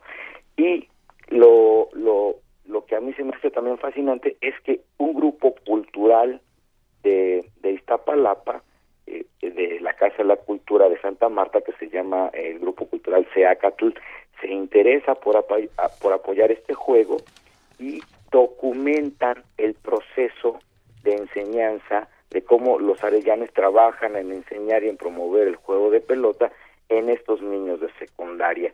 Logran eh, un trabajo realmente muy bueno, ¿sí? con, con una eh, producción de Carpia Studio, de Acatl y de Rupestres, que es un taller de video documental, y el, el trabajo se firma entre abril y junio, y la Fundación Cinemex se, se, se interesa por este trabajo y se va a exhibir, se estrena este jueves en el Cineme, eh, perdón, Cinépolis. Cinépolis. Sí, y la, y la Fundación Cinépolis se interesa y se va a estrenar este jueves en el Cinépolis de Iztapalapa, ¿no? Entonces esto es realmente eh, un apoyo muy grande, sí, con que, surge pues gracias al trabajo de, de, la Quinta de los Arellanes en, en una región que es el Santa Marta, que es Iztapalapa, que tiene una identidad eh, y un arraigo cultural de sus pueblos originarios muy fuerte, ¿no? Entonces estamos hablando aquí también de una pues de, de, de una interculturalidad que se produce entre eh, pues los, los los nahuas, sí, los pueblos originarios de Iztapalapa y los mixtecos que han migrado, ¿no? Todo esto entre jóvenes y niños, entonces es- ese es un aspecto importante. Otro aspecto también que, que me gustaría resaltar es que eh, no cuenta tanto con el apoyo de las autoridades, sino que es sociedad civil organizada, o sea, es la sociedad civil que se está organizando. El juego de pelota mixteca llega a la Ciudad de México en los años finales de los años 30, años 40, como ya lo mencioné, del siglo pasado, se construye una cancha en lo que es el Deportivo Venustiano Carranza y esta cancha de juego fue destruida por el gobierno de la Ciudad de México hace cinco años aproximadamente y en ese lugar se construyó un C4, un cuartel de vigilancia de la policía. Este, este, eh, este acto fue denunciado ante Derechos Humanos. Existe una recomendación por parte de la Comisión de Derechos Humanos de la Ciudad de México, ¿sí? Y entonces eh, lo que quiero mencionar con esto es cómo, bueno, a pesar de, las autoridades, el juego de pelota mixteco pues sigue buscando sus caminos y ha logrado tal impacto en esta parte de Santa Marta que ya también ahí en hay una cancha de pelota eh, mixteca, ¿no? Entonces, este es una este es un aspecto de cómo pues los migrantes indígenas, sí, eh, mixtecos han llevado el juego ahí donde han vuelto a establecerse y han tenido éxito en restablecer sus vínculos, sus relaciones eh, comunales, sus relaciones sociales, ¿no? El juego actualmente también se practica, por ejemplo, en todo el estado de California, desde San Diego hasta Oxnard, Fresno, Santa Mónica, Santa Bárbara, San Francisco, Oakland, California. También se juega en Chicago, también se juega en Nueva York, también se juega en varias ciudades de Texas, que es ahí donde hay fuertes comunidades migrantes que se han vuelto a asentar y están reproduciendo su mixtecanidad, si se me permite el término. Oye, Juan Mario, muchas gracias eh, por esta conversación esta mañana. Todos el jueves a Cinépolis a ver el juego de pelota mixteco. Es en el Iztapalapa, lo recordamos para los que los que asistan. El jueves 14 a las 18 horas en Cinépolis Iztapalapa. Ojalá nos puedan acompañar para que para que puedan este, ser parte de, de, este estreno, de este impulso y este apoyo al, a una práctica de un juego de origen prehispánico. Claro que sí, te mandamos un enorme abrazo. Muchísimas gracias, gracias Juan Mario. por la oportunidad. Saludos. Hasta Muchísimas luego. Gracias, Juan Mario Pérez. Nosotros vamos a escuchar una nota. Investigadores de la FES Iztacala y de la Unidad Mazatlán del Instituto de Ciencias del Mar y Limnología descubrieron dos nuevas especies de crustáceos. La información la tiene nuestro compañero Jorge Díaz. Científicos de la UNAM descubrieron dos nuevas especies de crustáceos, poco conocidas por la ciencia mundial. El hallazgo ubica nuevamente a la universidad a la vanguardia de la investigación. La Facultad de Estudios Superiores Iztacala y la Unidad Mazatlán del Instituto de Ciencias del Mar y Limnología descubrieron estos invertebrados que son abundantes en el piso oceánico y que funcionan como indicadores de contaminación ambiental, parásitos, vectores de enfermedades y en ocasiones especies invasoras. A bordo del buque oceanográfico El Puma se logró llegar a 1.400 metros de profundidad en el Pacífico mexicano y conocer a estas especies distintas a los que conocemos como el camarón y la langosta, entre otros. El doctor Manuel Ortiz de la FES Iztacala explica el hallazgo. Se encontraba pues, una cantidad determinada de estos organismos en el lugar donde está el buque oceanográfico El Puma, y bueno, esto se pretendía que en algún momento se hiciera un análisis taxonómico con el tiempo. Y bueno, finalmente se, se describió la especie nueva, ¿no? De este misidáceo. La otra especie, bueno, fue parte de actividades que hizo el doctor Michel Hendricks en el buque oceanográfico El Puma. Y dentro de pues, todo este material biológico se hizo una revisión en su colección y se encontró a esta segunda especie nueva a nivel mundial la primera, bueno, pues se le dedicó al buque oceanográfico El Puma y la segunda fue la que se le dedicó a la UNAM, ¿no? Por todo lo que implica la institución, ¿no? Tanto a nivel educativo como de investigación. Ambas especies, después de ser analizadas en la FES Iztacala, fueron depositadas en la colección regional de invertebrados marinos del Instituto de Ciencias del Mar y Limnología de la UNAM, con sede en Mazatlán, Sinaloa. Para Radio UNAM, Jorge Díaz González. Primer movimiento. La vida en otro sentido.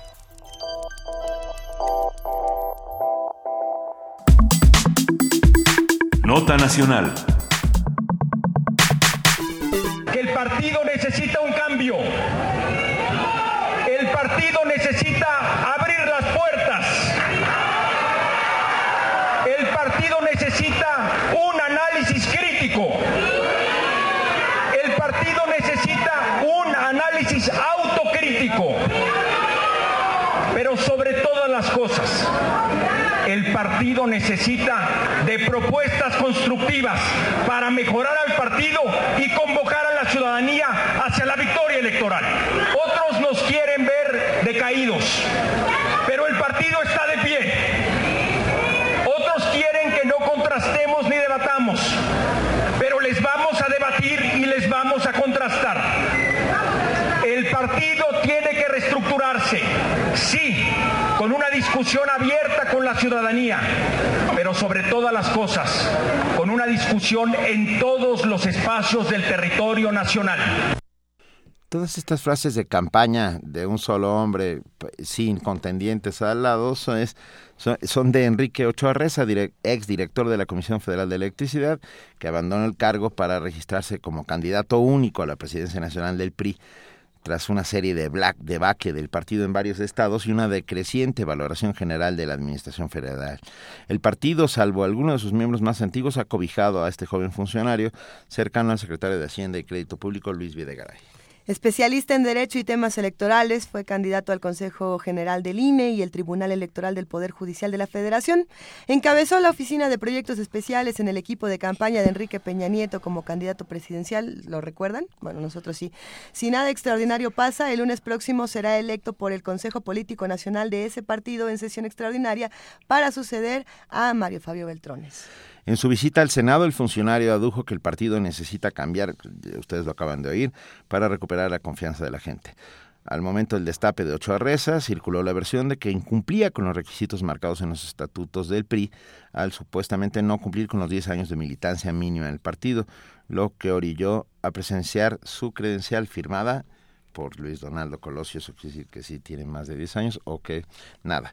Ah, tenemos en la línea para hablar sobre quién es este personaje, Enrique Ochoa Reza, y qué significa en este momento para el PRI, a la doctora Marta Singer, profesora de la Facultad de Ciencias Políticas y Sociales de la UNAM, a la cual le damos la más cordial bienvenida. Hola, doctora Marta Singer. ¿Qué tal? ¿Cómo están? Muy buenos días y buenos días al auditorio y muchas gracias por la invitación. No, al revés. ¿Qué significa eh, este candidato único a la dirigencia del PRI, Enrique Ochoa Reza? ¿De dónde viene y hacia dónde va? Bueno, pues eh, yo creo que no podemos dejar de ver eh, el, el, proceso en curso dentro del PRI en relación con lo que sucede en todos los partidos o en el resto de los partidos. Eh, aquí eh, lo que lo que vemos es una fragilidad muy grande de eh, los procesos a través de los cuales los partidos deciden eh, sus liderazgos. En este caso, pues eh, lamentablemente no podemos más que comprobar que eh, hay una vuelta a este viejo presidencialismo mexicano en donde el jefe del partido pues lo pone eh, el presidente de la república uh -huh. eh, no ha habido un proceso interno que eh, haga surgir a esta figura como un líder eh, de un proyecto de, de, partido. Sí su discurso sin duda es interesante salvo que no nos no nos explica qué es lo que va a hacer. Habla de una reestructuración habla de un, eh, un reconocimiento de una realidad recon pues muy eh, eh, compartida yo creo que por todos uh -huh. los votantes eh, se alejaron los votantes duros del, del PRI se han alejado de, de, del partido y eso hizo que perdiera penosamente muchas elecciones por más recursos que se le pusieron eh, para hacerse llegar de votantes. Eh, hay pues un, verticalismo absoluto, ¿no? En, en, en, ese proceso, con una figura que pues yo considero que es bastante frágil, eh, sobre todo en este tiempo donde uno de los problemas principales que enfrentan los políticos es la falta de credibilidad, eh, la, la, la, falta de confianza en, eh, en este caso serán sus militantes, pero bueno, en relación a los posibles votantes por el PRI en el próximo año y luego en el 2018, pues llegar con una figura tan cuestionada, eh, yo no sé si es o no militante del PRI de hace mucho tiempo o no. Lo que sí sé es que eh, compitió por cargos en donde uno de los requisitos era justamente el de no ser militante de un partido.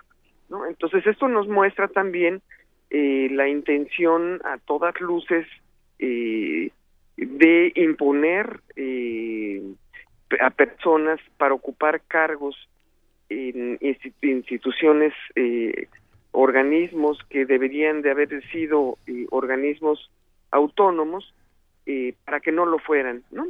que no, no sean autónomos.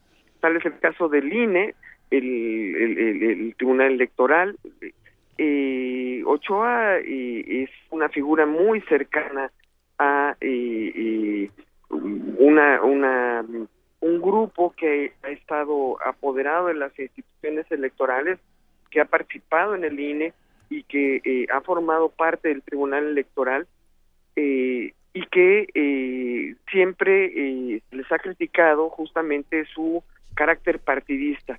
El llevar a esta persona a el cargo máximo del PRI, bueno, pues sí es, es realmente una sorpresa, pues, eh, el, que se acepte públicamente que eh, se ha intentado eh, colocar a militantes partidistas que, bueno, incluso aspiran a su dirigencia como miembros de organismos autónomos. Eso es yo creo que una, un, un, un tema muy penoso eh, donde pues no, no, no se han medido las consecuencias. Eh, otro eh, elemento que me parece a mí muy importante es que eh, eh, se esté jugando eh, a la centralización del PRI, eh, restando evidentemente el- la fuerza que alguna vez los gobernadores priistas tuvieron. Si recordamos los dos sexenios eh, donde gobernó el PAN, bueno, pues los gobernadores del PRI se volvieron eh, personajes con una fuerza política muy, muy grande.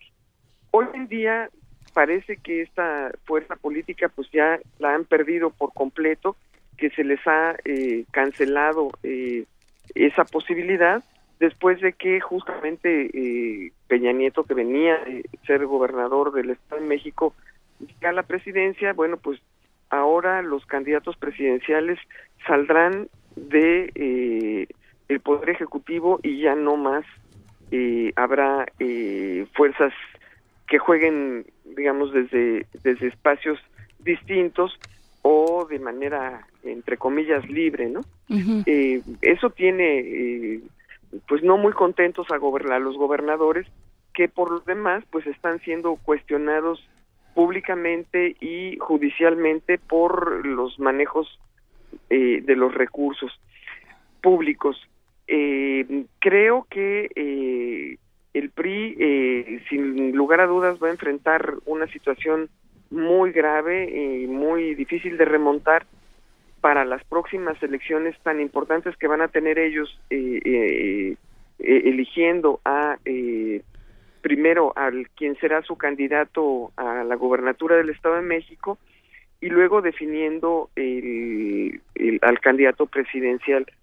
Yo creo que es por eso que mucha gente, eh, muchas plumas, muchos analistas, muchos opinadores eh, consideran que lo que está preparando el PRI es eh, su salida de la presidencia de la República, ¿no? Dando la oportunidad de que la candidatura de eh, Margarita Zavala eh, crezca y haya un recambio para que todo siga igual, ¿no? Es decir, garantizar ante todo que las reformas estructurales de Peña Nieto se mantengan a lo largo del tiempo, sin importar qué partido es el que gobierne. Eh, esta vieja idea de una eh, eh, aparente democracia en donde eh, haya alternancia en, en el gobierno, pero donde no se ponga en tela de juicio el poder eh, eh, y la, la perspectiva que este ejercicio del poder eh, ha eh, ofrecido a um, los intereses económicos más poderosos. A ver, eh, creo que creo que es, todo esto eh, se empieza a mover a la luz de, todo lo que ha sucedido a, a, partir de las elecciones para acá, ¿no? Por un lado, ¿dónde queda la, la figura de Manuel Fabio Beltrones eh, y todo el grupo? La, la, figura, por supuesto, de Rubiel Ávila y eh, y esta esta medida pues es sorpresiva en un régimen presidencialista como el nuestro de ayer de la PGR de eh, en anteponer los, las medidas de anticonstitucionalidad, los juicios de anticonstitucionalidad a las de inconstitucionalidad a los llamados paquetes eh, de, impunidad. de impunidad. ¿Qué, ¿Qué pasa? ¿Qué está pasando? ¿Quién está mandando ahorita en el PRI? ¿El presidente como, como cuando éramos chicos? Pues yo creo que sí, yo creo que eh, es el, el, presidente el que eh, quisiera, eh, a partir de eh, la fuerza del Poder Ejecutivo, tener un espacio, digamos, mucho más abarcador, en donde las decisiones no las comparta con nadie.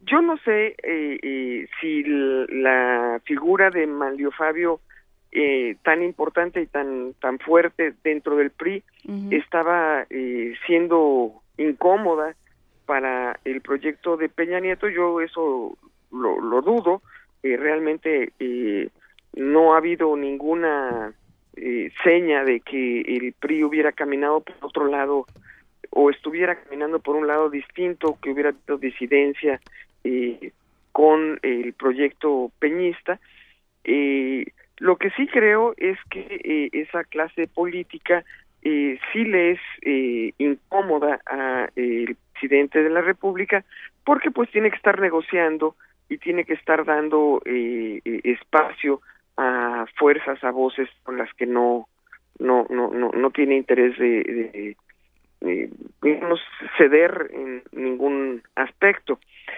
Eh, ahora, eh, se dice mucho que el futuro del PRI es el futuro eh, Peña Nieto y que es en mucho el, digamos el fracaso de eh, las estrategias puestas en marcha lo que ha llevado a esta debacle eh, electoral que de la cual pues Manlio Fabio no quiere hacerse responsable y por eso también pues renuncia a la presidencia uh -huh. del partido y dice bueno pues esto no fue mi culpa ahí ahí los tienen eh, son estos tecnócratas los que eh, han estado desaprovechando el tiempo y eh, bueno pues si no rectifican no tendrán futuro eh, es interesante que el, el, el, cambio en la dirigencia del PRI venga acompañado con esta digamos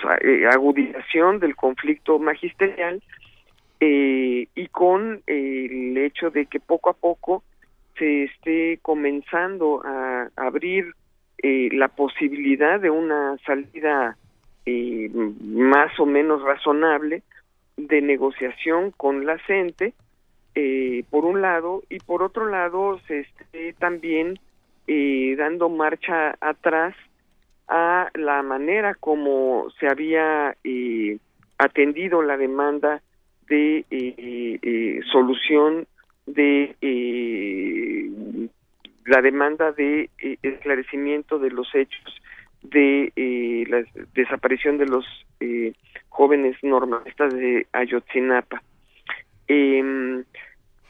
Em, probablemente estén jugando pues a una con una doble señal, ¿no? Un, una idea de que después de, de, de estos eh, de esas amenazas tan eh, fuertes a eh, el uso de la fuerza para frenar la movilización magisterial uh -huh. y se vuelque ahora la, la, imagen o se trate de dar vuelta a esa imagen represora con una disposición aparente a establecer mesas de diálogo con la intención de echar eh, marcha atrás en algunas de las eh, en algunos de los elementos que la reforma eh, educativa puso en, en, en las normas y bueno pues junto a esto eh, vemos también el, las voces de, el, de, de Morena con el PRD y con el PT que por fin después de muchos años eh, plantean que sí es posible eh, transformar la decisión del Congreso en torno a esa reforma educativa y eh, la posibilidad de eh, hacer cambios eh, legales para responder a las demandas magisteriales. Yo creo que todo esto pues eh, forma parte del cambio en la dirigencia priista y eh, ese será digamos el futuro que eh, eh, Ochoa Reza tendrá que enfrentar, ¿no? ¿Cómo va a eh, combinar eh, los afanes del gobierno de mantener a toda costa las reformas que ellos llamaron estructurales con eh, un electorado que eh, no confía en los partidos, que no confía en los políticos justamente porque eh, muchas veces faltan a la verdad en sus dichos, eh, que no confían en el- los los encargados de los gobiernos eh, locales, municipales y en los estados por eh, su evidente eh, corrupción eh, que va pues desde eh, temas como el de la Casa Blanca hasta eh, pues lo que hoy está en juego en, en, en varias entidades de la República con gobernadores que pueden terminar en la cárcel por el abuso de su autoridad y el mal manejo de los recursos públicos. Yo eh, me quedaría con esto que dices, Marta Singer, de, eh, de pensar que viene a entregar, a conceder la elección. Yo creo que de ninguna manera. Yo creo que el PRI se quiere quedar. Pues eh, Pero, bueno, supongo, al tiempo. supon- supondría yo que esta lucha por el poder que se ve evidente entre eh, Osorio Chong, eh, Nuño, eh, Mid y el propio Videga- Videgaray eh, tienen eh, absolutamente que ver con la intención de que se quieren quedar dentro de eh, eh, eh, con la presidencia en el 2018 y pues ya no con la mayoría de los estados de la República porque los han ido perdiendo uno a uno pero eh, al mismo tiempo eh, esta situación pues parece muy paradójica y contradictoria, ¿no? Eh, ¿Cómo se quieren quedar eh, con el poder eh, con más de lo mismo, ¿no?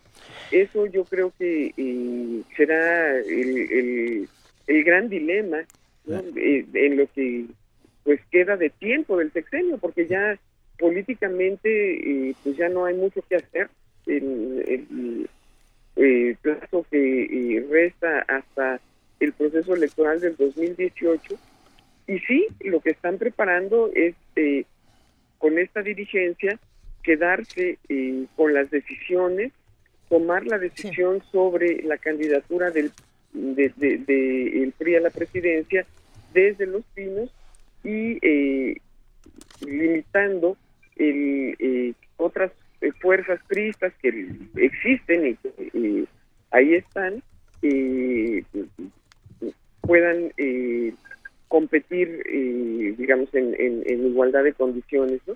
Sí. El PRI, por otro lado, nomás finalmente, eh, es un partido que siempre eh, a lo largo de su historia se ha caracterizado por dirimir sus eh, fracturas y sus conflictos internos eh, sin eh, eh, poner en riesgo su unidad, ¿no?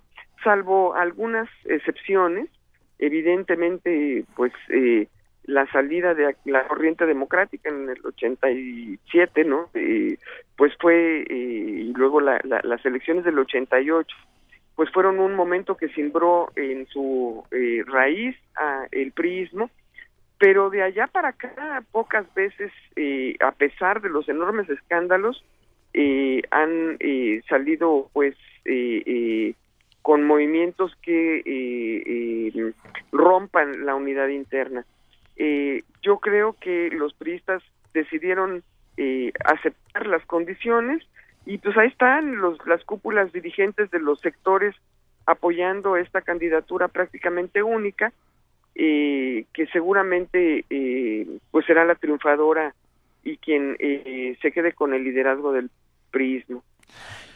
Bien, estaremos muy pendientes de lo que vaya sucediendo, de cómo se van acomodando todas las fuerzas políticas en este país y te agradecemos, doctora Marta Singer, profesora de la Facultad de Ciencias Políticas y Sociales de la UNAM, por estos comentarios de esta mañana. Mil gracias. Muchísimas gracias y bueno, pues a seguir en las vacaciones universitarias, ¿verdad? ustedes, venga, un abrazo. bueno, igualmente, buen día. Un abrazo, Marta, hasta luego. Primer movimiento. Donde la raza habla. Nota Internacional.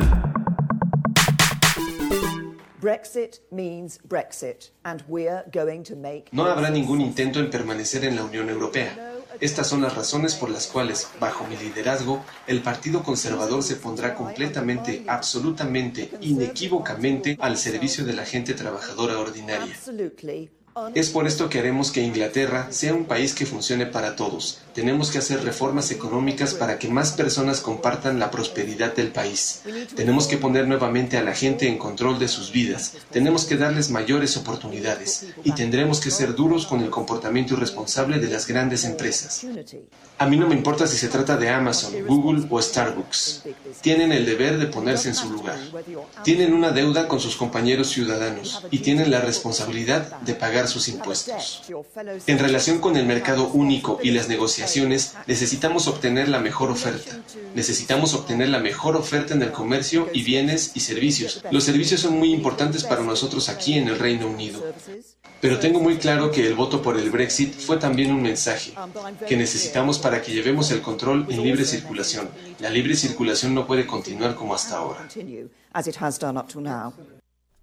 Hagamos un recuento. Brexit es un término con fines electorales compuesto de las palabras en inglés Britain, Gran, Gran, Bretaña, y exit, salida. El reciente referéndum donde los británicos resolvieron abandonar la Unión Europea, forzando al primer ministro David Cameron a dimitir. Después de que el exalcalde de Londres, Boris Johnson, uno de los voceros de la derecha euroescéptica, determinara no ser candidato, sale a relucir el destape para ocupar el número 10 de Downing Street de la ministra británica del Interior, Theresa May, una de las predilectas en el run run de esta crisis de la política británica. Sí, bueno, sale Theresa May, pero porque todos los demás ya se habían echado a correr, ¿no? Esa es otra historia. Ese es el tema. Los aspirantes a sucederle al frente del Partido Conservador tienen de plazo hasta el mediodía de este jueves para anunciar su candidatura, a ver si alguien eh, quiere entrar al juego. El sucesor de David Cameron se anunciará el 9 de septiembre, tras una elección con 150 mil miembros del Partido Conservador. La candidata de 59 años y a la que ya se conoce como la nueva Margaret Thatcher pertenece a una franja política fuerte contra la delincuencia, los problemas de inmigración y la integración del Islam a la vida pública. Pero bueno, todo este tema, quién es esta mujer eh, y qué es lo que está ocurriendo con el Brexit hasta el día de hoy, lo vamos a platicar con Luis Guacuja, responsable del programa de estudios sobre la Unión Europea del posgrado de la UNAM. Muy buenos días, Luis, ¿cómo estás? ¿Qué tal? Muy buenos días, Luisa, Juana Inés, Benito. Saludos al auditorio. ¿Tú también querías ser candidato y a la mera hora dijiste que no, Luis Guacuja? Porque todo el mundo en Gran Bretaña aparentemente quería iba a ser candidato y este y luego ya no.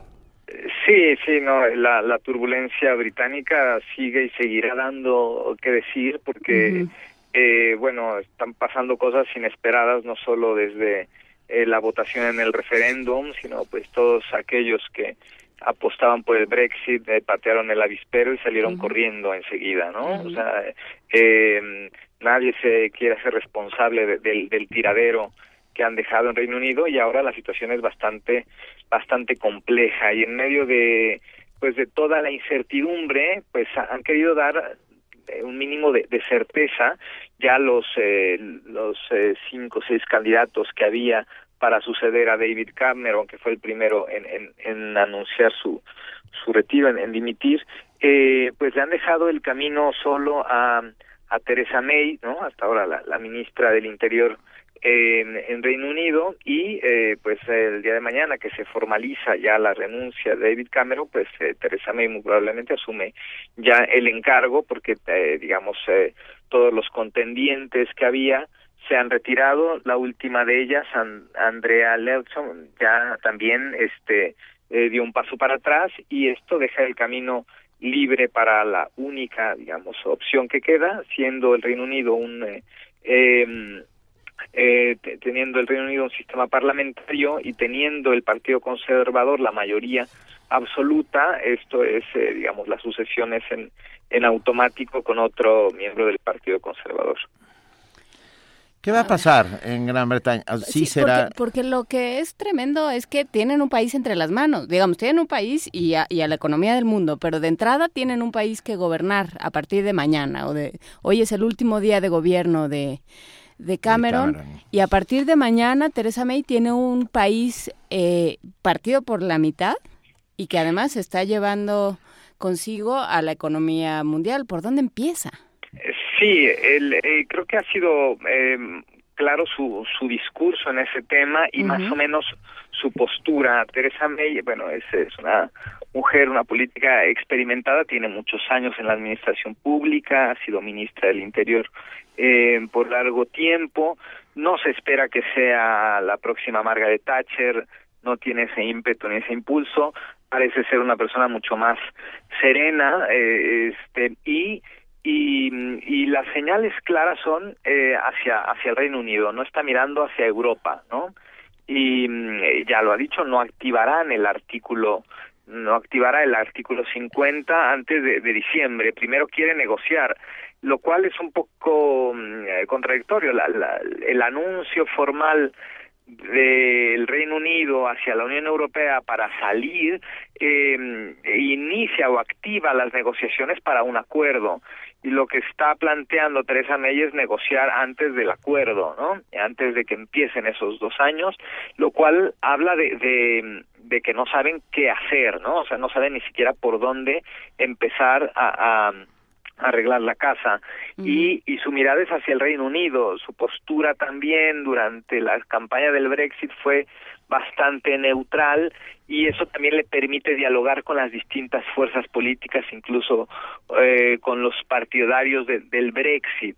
Pero está, lo que está claro es que nada está muy claro en este escenario en el Reino Unido, ¿no? Y, y, y sí la apuesta de, eh, bueno, mirar hacia adentro, ver cómo recomponen los, los temas dentro del Reino Unido antes de empezar a, a ver cómo van a desempeñar su, sus temas hacia el exterior, empezando por Europa. Pensando y regresando un poco a lo que decías Luis Guacuja de si es o no comparada con Margaret Thatcher, a mí me interesa qué es lo que están haciendo los medios de comunicación alrededor de Theresa May, porque no solamente la comparan con Margaret Thatcher, ya por ahí dijeron que es la nueva Angela Merkel, lo cual me parece una de las cosas más este rudas de decir en este momento. Pero además como no sé si tengan algún argumento para hacerlo o no, más que otras intenciones. ¿Qué intenciones pueden tener los medios cuando o, o los políticos cuando comienzan a hacer este tipo de comparaciones?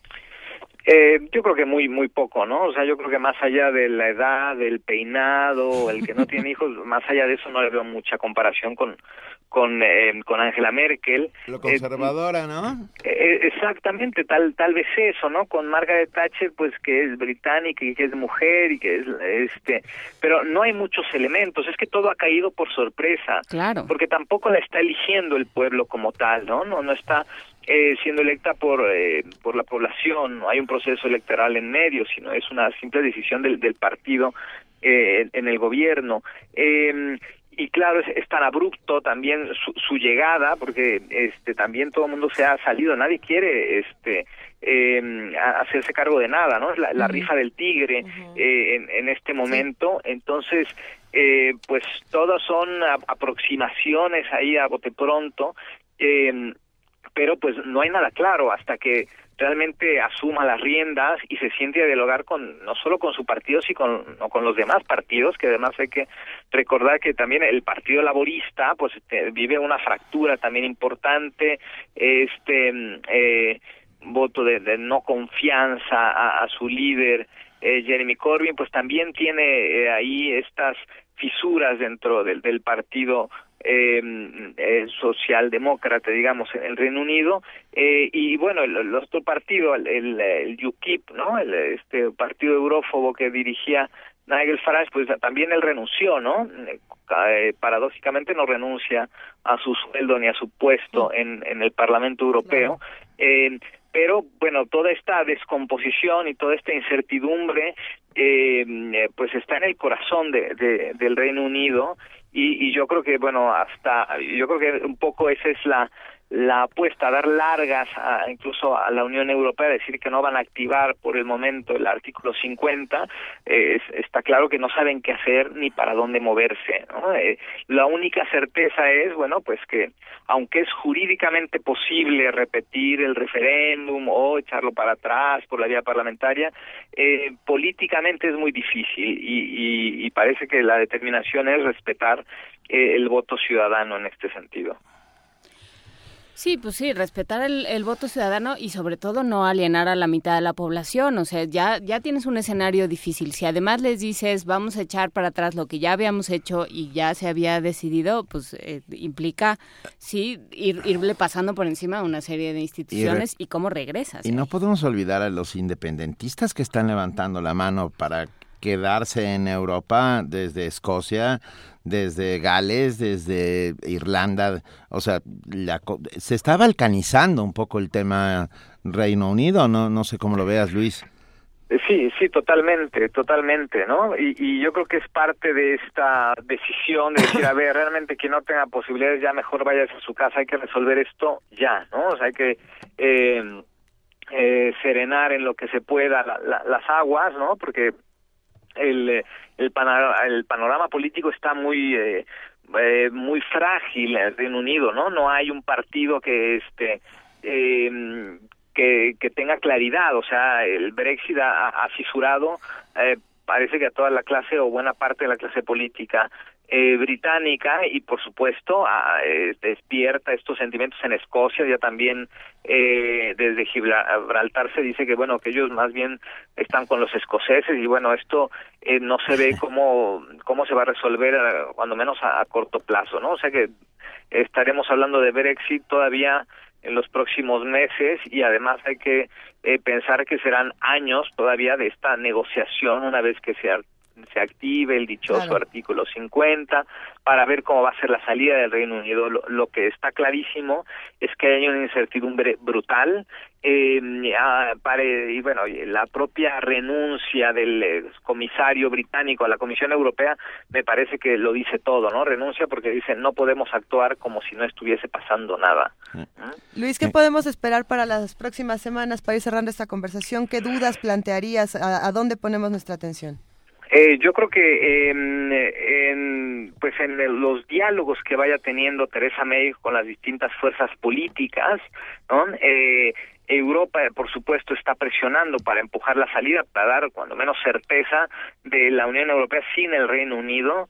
Eh, pero yo creo que la misión de Teresa May es, bueno, ya lo ha dicho, voy a trabajar con lo que tenga delante. Bueno, sí, el panorama es muy gris de lo que tiene delante, pero ver cómo se va eh, moviendo en, la arena política con, eh, con las otras fuerzas eh, eh, parlamentarias que tiene, que tiene delante y, y cómo va moviendo sus fichas en un inicio, ¿no? O sea, eh, eh, cómo deja además al Partido Conservador, porque esto le puede quitar muchos muchos adeptos para las próximas elecciones y entonces eh, justamente eh, yo no esperaría grandes movimientos, más bien eh, este tratar de, de calmar el, el, ambiente que ahora claro. está muy tenso, muy incierto y, y, eh, y pues teniendo nervioso a todo mundo y a los mercados y a los políticos sí, y sí. a los eh, otros eh, um, por ahí gobernantes de la Unión Europea que ya están levantando la mano para para hacer su referéndum. Entonces, yo creo que sin eh, sin voltar hacia Europa, creo que a Europa le conviene también que en estas circunstancias el Reino Unido pues serene el ambiente político en, en este momento de tanta incertidumbre. Tendremos que platicar de esto en las próximas semanas, Luis Cacuja, así como también vamos a tener que platicar de esta Unión Europea de los 27 que están planeando Merkel y Hollande. Eh, si te parece, hagámoslo en las próximas semanas que tengamos más información. Claro que sí, con todo gusto. Te mandamos un gran abrazo, Luis Guacuja. Igualmente. Responsable del eh, programa de estudios sobre la Unión Europea del posgrado de la UNAM y te mandamos un muy fuerte abrazo. Y nos vamos con esta nota. De la energía que nuestro país produce, solo el 25% es considerada limpia La ley de cambio climático establece que en 2024 la cifra deberá ser del 35%. Para alcanzar esa meta se requiere un cambio en los hábitos de consumo, por lo que se busca desarrollar casas ecoamigables. El reporte con nuestra compañera Virginia Sánchez.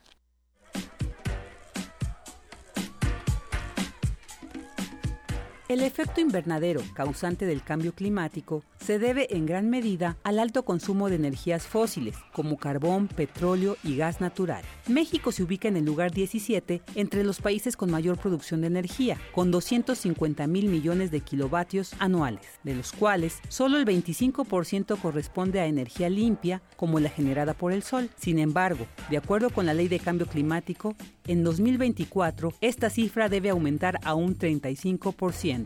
Para lograrlo, se requiere, entre otras cosas, cambiar los hábitos de consumo. Y para atender este reto, el doctor Antonio Sarmiento Galán, del Instituto de Matemáticas, desarrolló y documentó el proyecto de una casa ecoamigable con base en dos métodos. El primero y el más importante es que nosotros generemos la corriente eléctrica que consumimos. Eso se puede realizar de una manera bastante sencilla con unos cuantos paneles solares que se colocan por lo general en los techos de las casas habitación, de manera que no haya árboles cuya sombra impidan la llegada de la radiación solar a los paneles y una cierta inclinación para que entonces la radiación pegue lo más perpendicular posible sobre esos paneles. Con este sistema uno genera corriente eléctrica directa, por ejemplo, convertir todos los motores de lo que uno tenga en la casa que trabajen con corriente eléctrica directa que son mucho más eficientes que los otros motores que trabajan con corriente eléctrica alterna, que es la que llega a través de los cables de CFE. Esta es una de las formas. La otra es dejarlo todo como está y nada más esa corriente eléctrica directa que uno recibe de los paneles fotovoltaicos, convertirla a corriente alterna y entonces ya utilizarla con los aparatos que tenemos tal cual. El universitario, que durante ocho años ha investigado este tipo de energía, habla sobre el almacenamiento de energía en su proyecto habitacional. La parte que no se utiliza se puede guardar, digamos, como un depósito en un banco en la misma red de distribución de la Comisión Federal de Electricidad. Es decir, durante el día, el medidor que tiene que correr en ambos sentidos es un medidor que se llama bidireccional. Estaría contando a favor de la casa habitación porque está uno inyectando corriente a la red. Con la compañía de luz y fuerza nunca tuve ningún problema. Ahora con la Comisión Federal de Electricidad me cobran 25 pesos mensuales por el uso de la red como un almacén de corriente eléctrica durante el día que recupero en la noche. Sarmiento señala que en una casa habitada por cuatro adultos se requiere una inversión aproximada de 60 mil pesos, cantidad que se recuperaría en seis años. Y la ventaja es que el dispositivo solar podrá utilizarse por más de 20 años. Si nuestro territorio forma parte del denominado cinturón solar, con un alto potencial para desarrollar este tipo de energía, bien valdría la pena que desde la casa contribuyamos a contrarrestar el calentamiento global. Para Radio UNAM, Virginia Sánchez. Primer movimiento. Información azul y oro.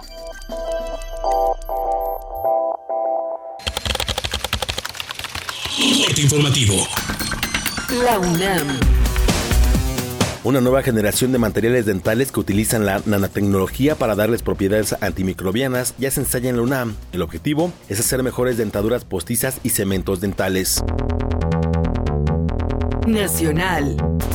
Miguel Ángel Osorio Chong, secretario de Gobernación, anunció que se alcanzó un acuerdo con los integrantes de la Coordinadora Nacional de Trabajadores de la Educación. Se establecerán tres meses de diálogo para resolver el conflicto magisterial. Un acuerdo que va a derivar en eh, tres mesas de trabajo, que se instalarán dos de ellas en esta semana y la siguiente el martes de la próxima. Serán tres mesas una la política, otra la educativa y otra de carácter social. Hemos eh, sin duda logrado establecer una ruta que nos permita no solamente distensar eh, la problemática, sino que sea un acuerdo duradero. Y esto se va a dar a través de estas mesas que hoy se han establecido.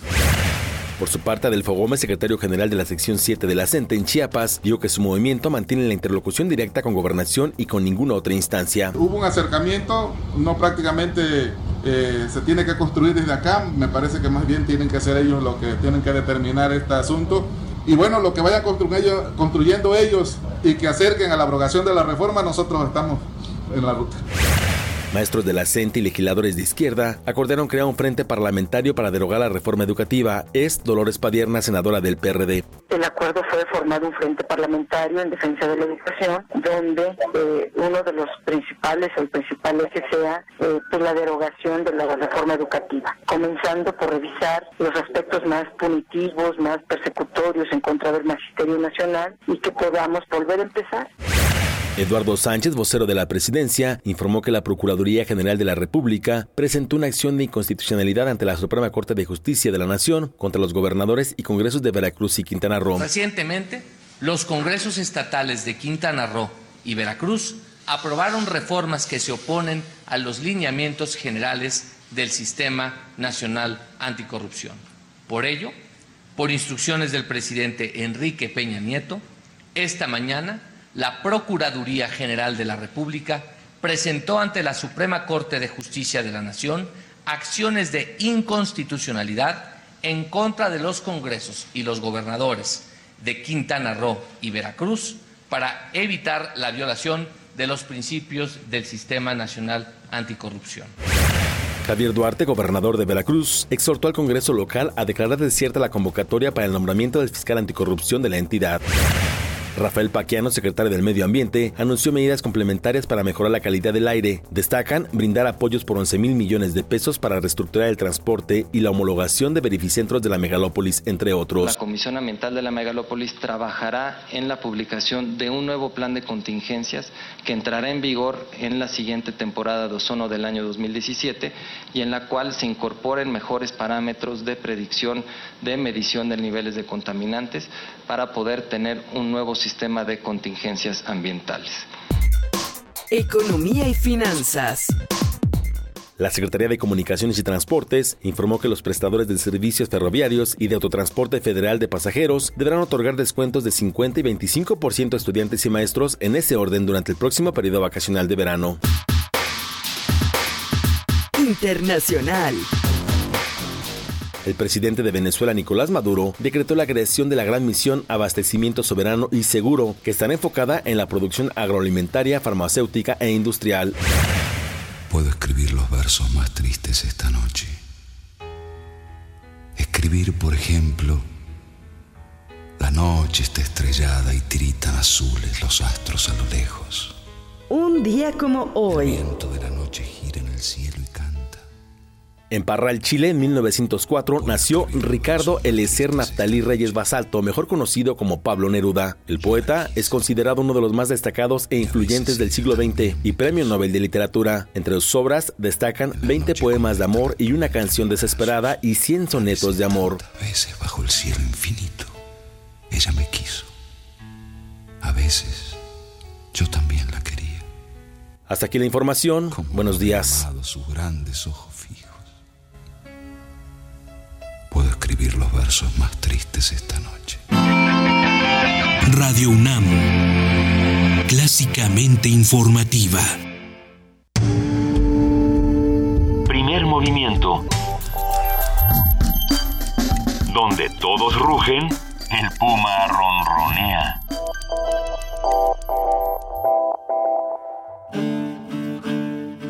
Sumérgete en la música del planeta. Encuentra las perlas acústicas en el Mapamundi. Salpicadas desde Radio Nacional de España, Mundofonías. Una producción de Juan Antonio Vázquez y Araceli Zigane, creada para divulgar los ritmos del mundo. Sábados 6 de la tarde, por el 96.1 de FM. Radio UNAM. El INE es mucho más que el encargado de las elecciones, más que la credencial con la que votas y te identificas. El INE existe para garantizar tus derechos político-electorales, para impulsar el poder de todos sin importar su edad, para que se escuche tu opinión y se sume a otras, para promover el diálogo, la tolerancia y el respeto. Descubre y comparte tu poder ciudadano. Contigo, México es más. Súmate. Instituto Nacional Electoral. INE.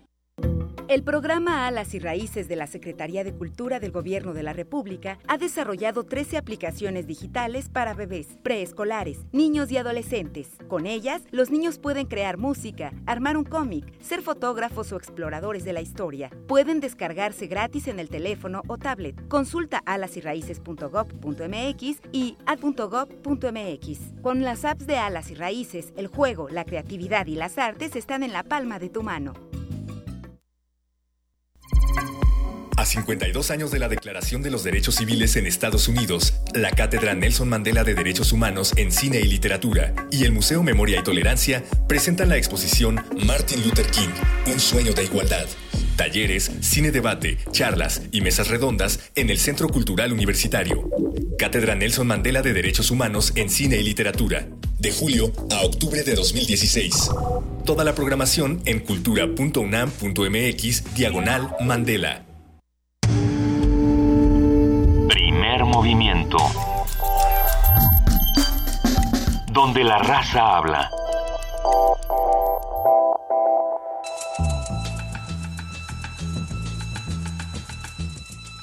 Es hora de poesía necesaria.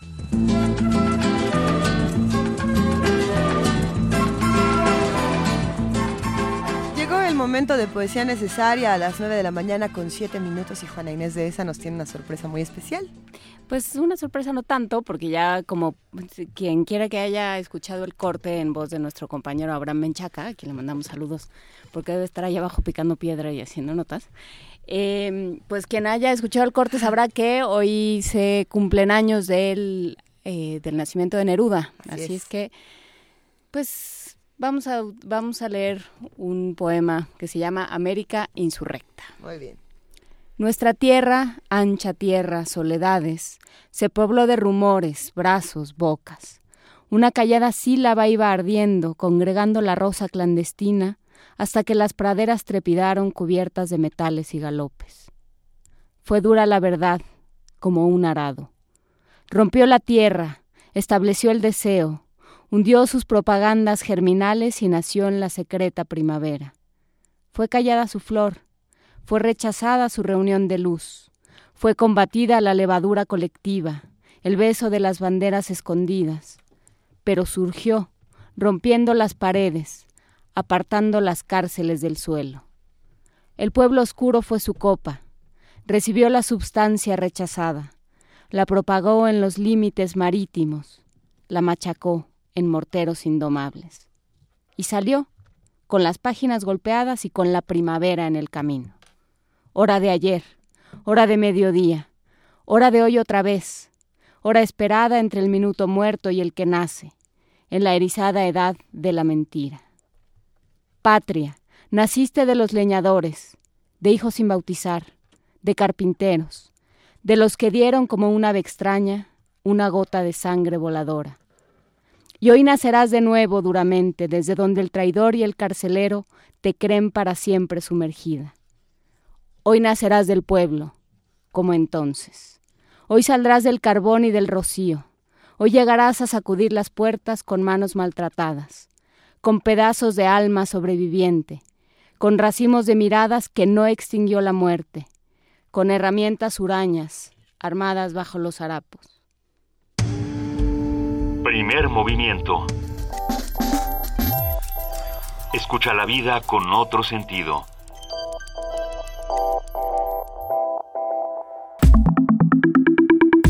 La mesa del día. El desarrollo científico técnico que se ha producido en los últimos decenios ha tenido una marcada repercusión en la esfera de la actividad deportiva. Actualmente, las actividades físicas integran una serie de tratamientos de salud. No son pocas las personas que se ejercitan empleando pulsímetros, cronómetros digitales o lactímetros portátiles, monitoreando variaciones en la frecuencia cardíaca, el gasto energético o el nivel de ácido láctico. La práctica deportiva cambia positivamente la salud y desarrollo mental y físico de las personas. De acuerdo a la UNESCO, y cito, la tecnología es conceptualizada como el proceso científico y creativo que permite utilizar herramientas, recursos y sistemas para resolver problemas y promover el control del entorno natural y artificial en un intento por mejorar la condición humana. Los implementos deportivos para entrenar el cuerpo alcanzan cada vez más armonía con nuestros movimientos naturales previniendo padecimientos cardiovasculares, la depresión y otros males psíquicos, mejorando la recuperación física postoperatoria, el combate al control de peso corporal, la función inmunológica, fuerza, flexibilidad, disposición contra el sedentarismo. El día de hoy nos proponemos analizar la relación específica entre tecnología y educación física. La dimensión de la tecnología en las actividades y la salud física puede llevarnos a afirmar que el deporte no es otra cosa que ciencia aplicada, ¿será? Este vínculo sugiere que el deporte no es otra cosa que ciencia aplicada, como lo decíamos, y esta mañana vamos a platicar nada más y nada menos que con Benjamín Ruiz Loyola. Él es profesor de la Facultad de Química de la UNAM y lo recordarán porque hemos tenido una infinidad de charlas fenomenales en esta cabina. Bienvenido, Benjamín, gracias por acompañarnos una vez más. Gracias por la invitación, es un placer estar con ustedes en la mesa y con el público a través del aire. A ver, el deporte es ciencia aplicada, como decía, como aventuraba nuestra entrada. Eh, en sus inicios yo creo que el deporte era, era completamente empírico, como ocurre con todo tipo de conocimiento, pero a partir de, irlo conociendo cada vez más, esto se va desarrollando ciencia, ciencia del deporte, y se va aplicando eh, cada vez mejor, para bien y para mal. ¿Por qué digo para bien y para mal? Porque por un lado podemos tener conocimiento científico muy importante por ejemplo, la aplicación de la biomecánica para entender eh, eh, los principios que necesita una persona para mover con toda precisión sus músculos y hacer las cosas bien. Eh, la biomecánica le ayuda a un corredor a saber exactamente cómo debe de arrancar y si tiene una pequeña falla, eso le puede costar medio segundo o un segundo en una carrera de 100 metros.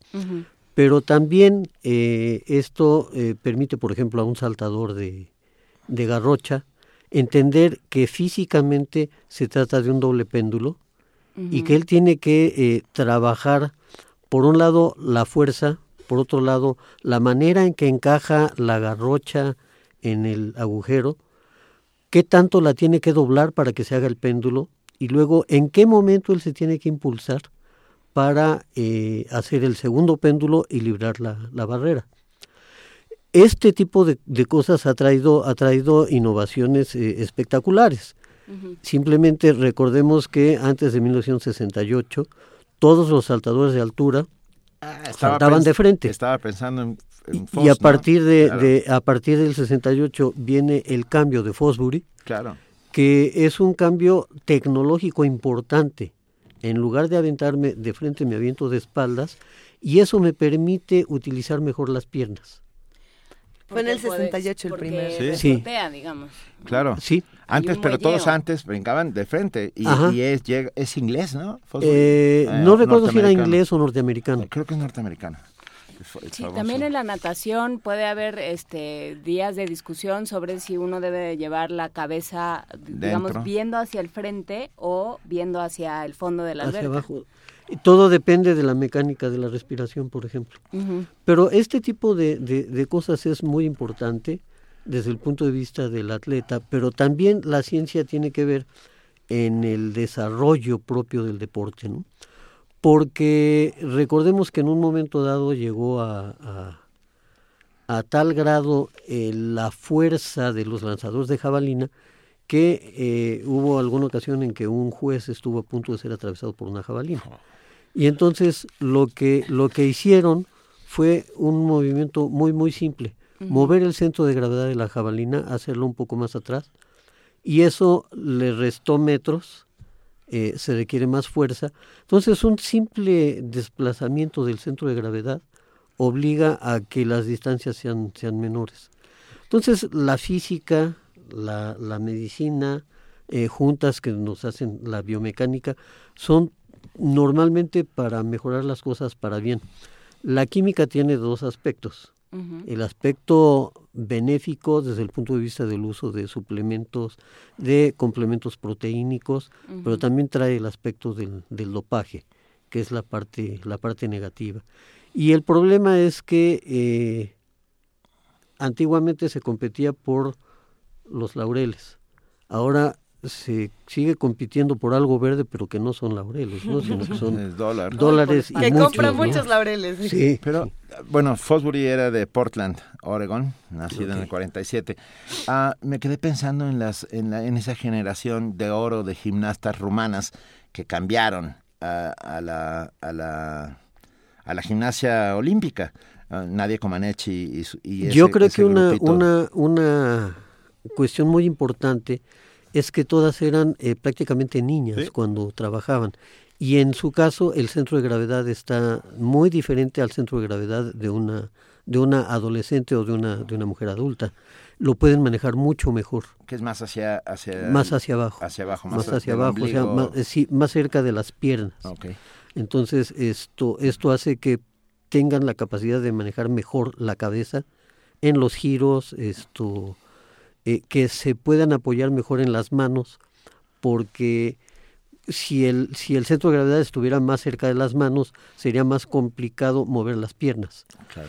Pero al tener el centro de gravedad más cerca de las piernas, es más fácil eh, seguirlas moviendo cuando, cuando hay un impulso. Yo, yo me pregunto actualmente qué se está desarrollando o a qué se le está poniendo más atención, a la biomecánica o a la tecnología. Yo creo que esto... O a las dos. Yo creo que las dos juntas, la- las dos cosas van, van juntas, porque los estudios biomecánicos cada vez son mm, más detallados, más especializados, porque tenemos una eh, un manejo de imagen a través de la tecnología cada vez mucho más eh, puntual, digámoslo así. O sea, cuando tienes una cámara que puede tomar 400 fotos por, por, por, por segundo, eh, vas a decir, ¿y para qué quiero tantos? Para que el deportista vea exactamente en dónde le falló. Esto se hace, por ejemplo, eh, se utiliza mucho en el béisbol. En el béisbol, en un pequeño movimiento eh, antes de tiempo de la cadera, cuando viene un lanzamiento, es la diferencia entre que le pegues o no le pegues. Porque, porque cuando te hacen un lanzamiento a 98 millas por hora, No, bueno. estamos hablando de, de, de 140 kilómetros por hora, y son eh, menos de 50 metros, tienes no segundos, sino fracciones de segundo para decidir por dónde viene la bola y con qué fuerza le tienes que pegar. Entonces, o estás bien parado o simplemente es el ridículo. Yo por eso no juego béisbol. bueno, yo, yo por eso no juego nada, porque... El béisbol es, es todo un, eh, le dicen el deporte ciencia, ¿no? Sí, Sí, sí, número, sí. son- es todo números. Todo números, Eh. pero además toda, todo son pro- probabilidades, todos son porcentajes, todos se- Sí, se no, y, y además es, eh, es un juego que a mí, a mí me, me, me apasiona porque yo creo que es más complicado que un juego de ajedrez. Porque las situaciones son muy diferentes. Yo puedo tener hombre en primera y en tercera con un out y al pitcher bateando, pero no es lo mismo si tengo a un pitcher que a otro. Y no es lo mismo si a los hombres que tengo en primera y en tercera son el quinto y el sexto bat o si son el séptimo y el octavo. Porque normalmente, por ejemplo, esto, si tengo en bases al catcher, ya se fastidió el asunto. ¿Por qué? Porque el catcher no es un hombre rápido. Como se pasa todo el partido en cuclillas, no es un hombre que corra rápido. En cambio, si yo tengo a un segunda base, a un tercera base, que son hombres rápidos, entonces todo eso tiene que entrar y la estrategia es, es, es eh, bellísima, ¿no? Entonces a mí me el encanta. sacrificio es parte del béisbol. de sacrificio. Sí, sí, sí, sí, Ah, sí. Justo estábamos pensando lo mismo, pero que ¿cómo han cambiado los cuerpos? Porque también tiene que ver con eso, ¿no? Cómo han cambiado nuestra anatomía con el paso de los Sí, yo creo siglos. Lo que- que deseamos de la anatomía. Yo ¿no? creo que, yo creo que eh, con el paso del tiempo se ha dado cuenta el ser humano que el deporte es desarrollo muscular. Y entonces el desarrollo muscular implica ejercicio, implica hacer pesas, implica correr, aunque sea un deporte en el que no se corre mucho o en el que prácticamente no hay no hay carreras, no hay sprints. Esto hay que hay que saber hacerlo. Esto, oiga, yo no soy levantador de pesas, ¿no? Pero necesitas levantar pesas para desarrollar tus músculos. Y esto implica que le puedas pegar más fuerte a una pelota, o que puedas lanzar más fuerte un balón de fútbol americano, o que tengas mayor control de tus músculos cuando tratas de eh, eh, patear un balón con chanfle para liberar la barrera. Estábamos eh, viendo en internet este video que en, en, esta semana se volvió viral del supuesto hombre más fuerte del mundo que intenta levantar, si no me equivoco, es media tonelada o casi media tonelada y que, bueno, por supuesto, casi muere en el intento, ¿no? Pero eh, eh, cuando, cuando uno piensa en este tipo de cosas es... ¿Qué, qué ¿Hasta dónde la ciencia puede decirle a un hombre, estos son tus límites? O, o, no hay límites y si hay alguien que científicamente pueda levantar media tonelada porque el cuerpo ahora lo permite con todos los avances yo eh, creo yo creo que eh, aquí debe de haber debe de haber límites porque uh -huh. independientemente de que de que los músculos estén preparados para para esto uh -huh. hay que tener en cuenta que hay un músculo que por más que se ejercite puede sufrir fallas y es el corazón entonces, puede ser que esté levantando tranquilamente media tonelada y de repente el músculo más importante es el que falle. Y entonces hay que tener mucho cuidado con eso. Es que ahí es donde yo creo que está el tema, porque hay, eh, a fuerza de, de, ir haciendo, de ir exigiendo más, pensando en, en, los pitchers precisamente, en estos que se les acaba el brazo, ¿no? es el término, eh, hay esta idea de, pues mira lo que aguantes, ¿no? De, con los futbolistas, con los beisbolistas, con muchos atletas, hay esta idea de, mira, tú capitaliza uh -huh. 10 años o 5 años o lo que te vaya a durar ese brazo, esa pierna, esa capacidad de correr y ya, ¿no? Y, y si luego tienes que ir por la vida este, a gatas, pues a, ni modo, ¿no? Pero por lo pronto capitaliza.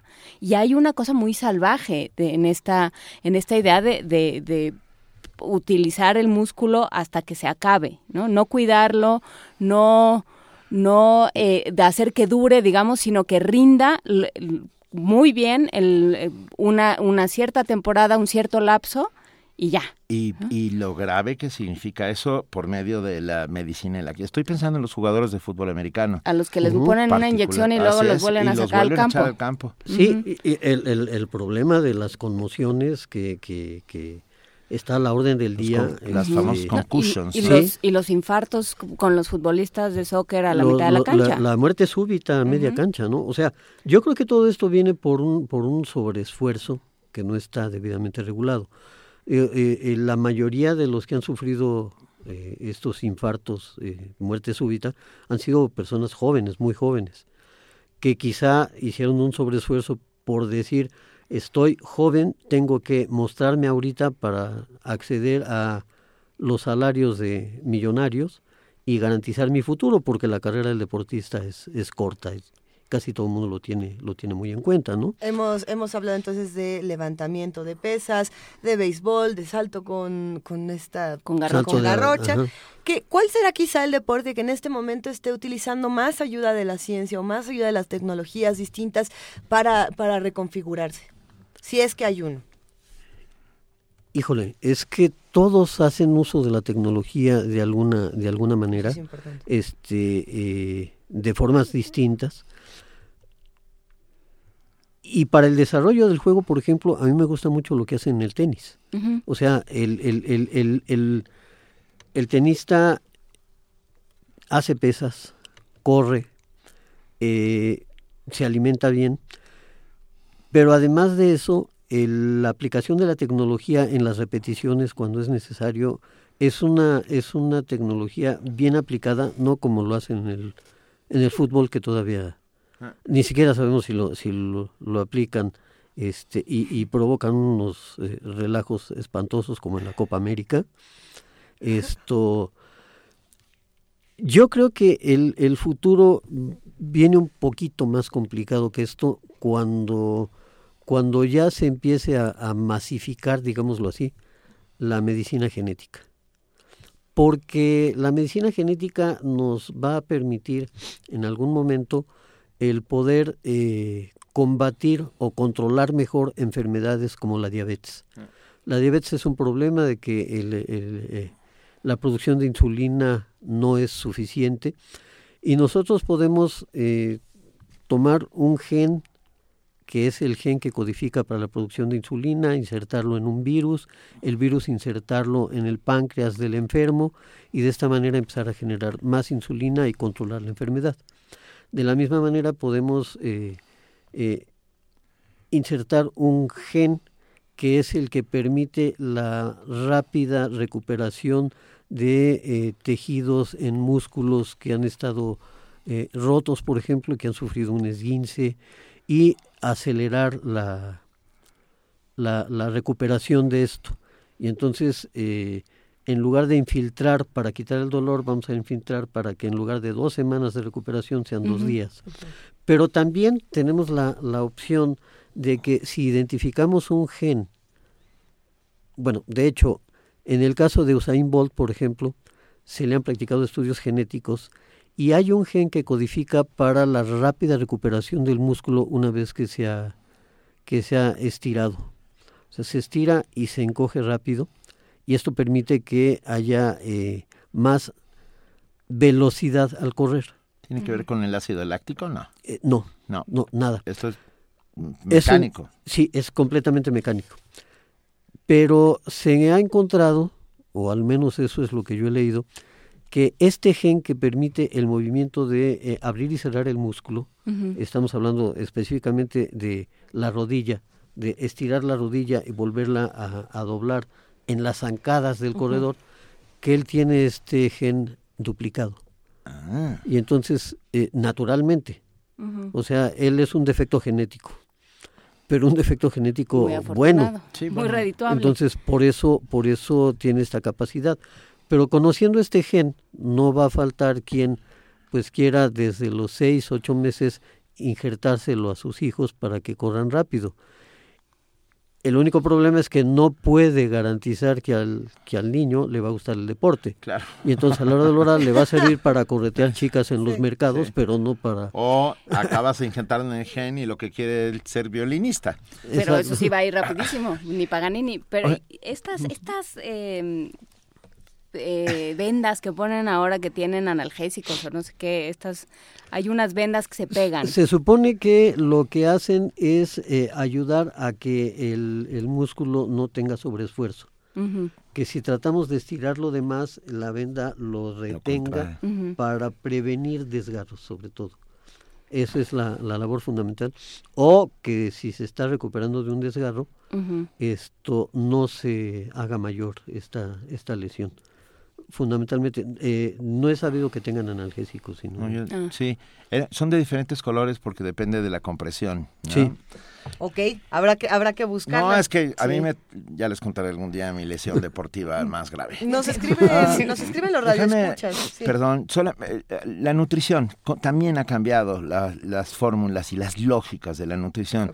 Un día vi una fotografía de lo que desayunaba todos los días Michael Phelps, el, el famoso nadador, Nadador. Y, y yo lo, no me como eso en un par de días, lo que él se desayunaba en un solo día.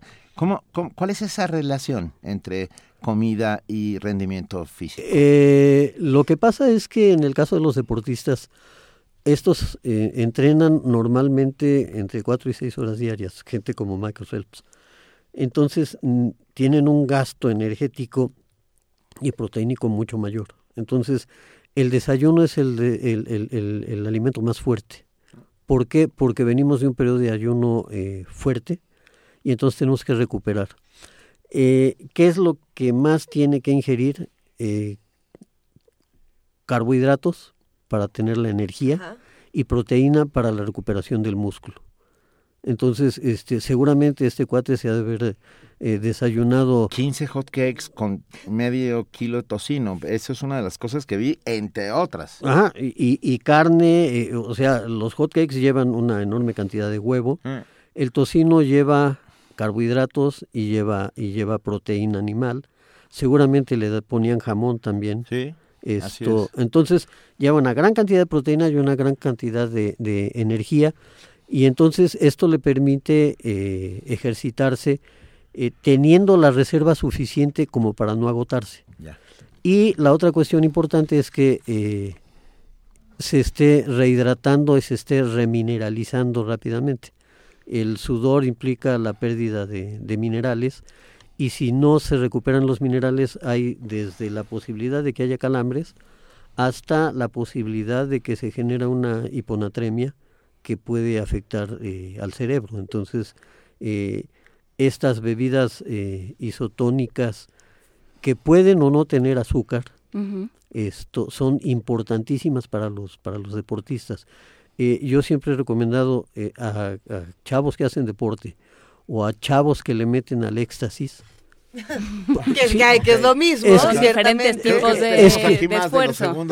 es que el, el, el, éxtasis le permite a la gente no sentir cansancio. Uh -huh. Y entonces se van a los raves y bailan 8 o 10 horas consecutivas y no sienten el cansancio. Pero han estado sudando y si no recuperan los minerales pueden tener una falla cardíaca.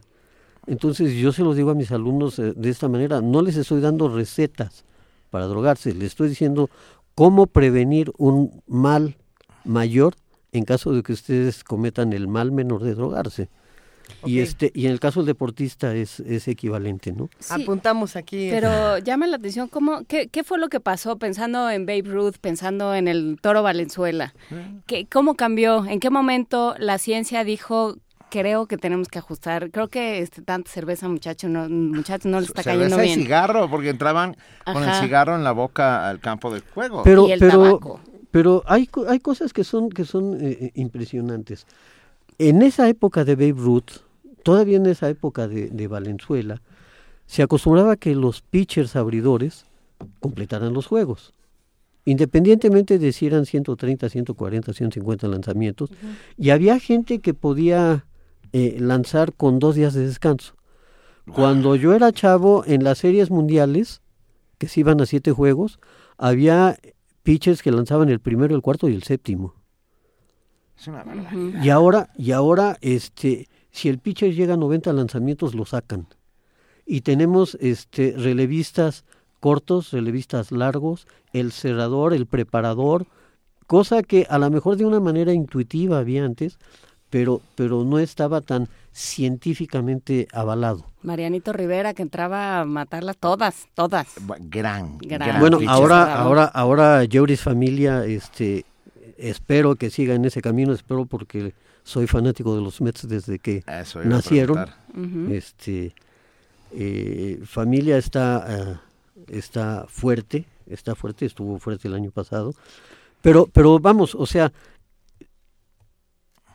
el estudio de la medicina del deporte, el estudio uh -huh. de eh, la física del deporte, la química del deporte, las mejoras en la nutrición, lo que han hecho es especializar, así como los médicos se van especializando y ya es difícil encontrar un médico familiar. Así es difícil encontrar un pitcher que haga de todo. ¿no? ¿O qué pasó, por ejemplo, en el tenis cuando se empezaron a usar eh, raquetas de grafito? ¿No? Cuando, cuando se pasó de la madera, que es pesadísima uh -huh. ahorita, al grafito que al no, grafito que no pesa nada. ¿Eh? Eh, no solamente silla. eso, sino, sino algo que estudian mucho en, en cuestión de, de, biomecánica y de física es la tensión exacta que deben tener las cuerdas, porque antes simplemente con los dedos uh -huh. lo ajustaba y decía le aprieto, le aflojo.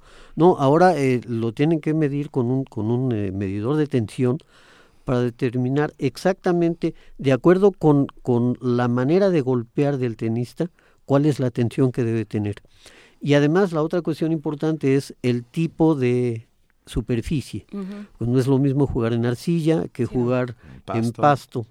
Es eh, completamente distinto. Entonces, los estudios, es decir, la, la, la, vinculación entre ciencia, tecnología y deporte cada vez es mayor y a veces uno extraña lo que había antes, ¿no? O sea, pura, yo extraño cuando, cuando, cuando se jugaba por amor a la camiseta y no por amor al, al billete, ¿no? Pura voluntad. Sí. Eh, nos, nos, escribían en redes sociales, Rafa Olmedo estaba defendiendo al fútbol americano y a mí también me gustaría hablar precisamente de este deporte que involucra muchísimas disciplinas eh, científicas. ¿no? A ver, matemáticas tiene de todo, tiene tecnología, importantísimo para que no se descalabren estos sujetos y no salgan volando por doquier. No, de hecho, el, el, el eh, en donde más cambios ha habido es precisamente en el diseño de los cascos, uh -huh. que antes era, era un casco de cuero y, y, arréglatelas como puedas, ¿no? Y ahora son, son cascos de eh, fibra de carbono para que sean para que sean ligeros, pero con sistemas de, de suspensión Exacto. que absorban los golpes y no impacte tan violentamente al cerebro, esto con sistemas de intercomunicación, es decir, el, el, el desarrollo de todo el equipamiento sí. de protección para estos eh, deportistas es, eh, eh, cada vez mejor, es impresionante.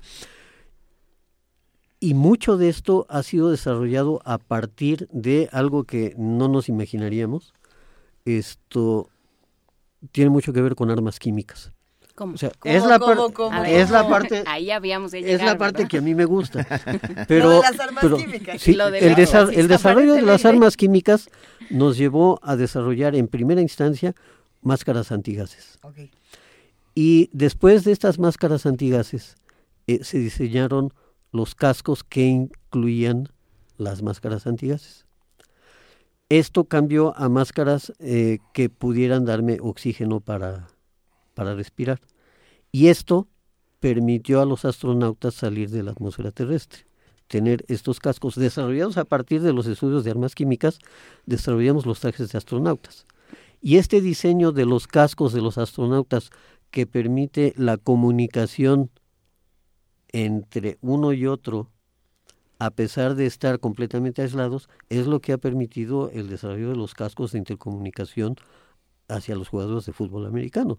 Entonces, esto, a mí me encanta hacer este tipo de, de- de- de enlaces porque resultan muy, muy, muy significativos, muy ilustrativos y sobre todo nos, nos tienen que dar a conocer.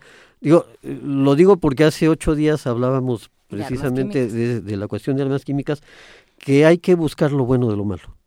Claro. Y entonces, por muy malas que sean las armas químicas, el gas mostaza se utiliza ahora como agente anticancerígeno. Depende de la dosis. Como decía Paracelso, la dosis hace al veneno. Entonces, el gas mostaza se utiliza como anticancerígeno. Pero a partir de todo eso se dio una serie de estudios que nos llevan a tener jugadores de fútbol americano cada vez mejor, más protegidos. ¿Y qué, qué pasa con los tejidos también?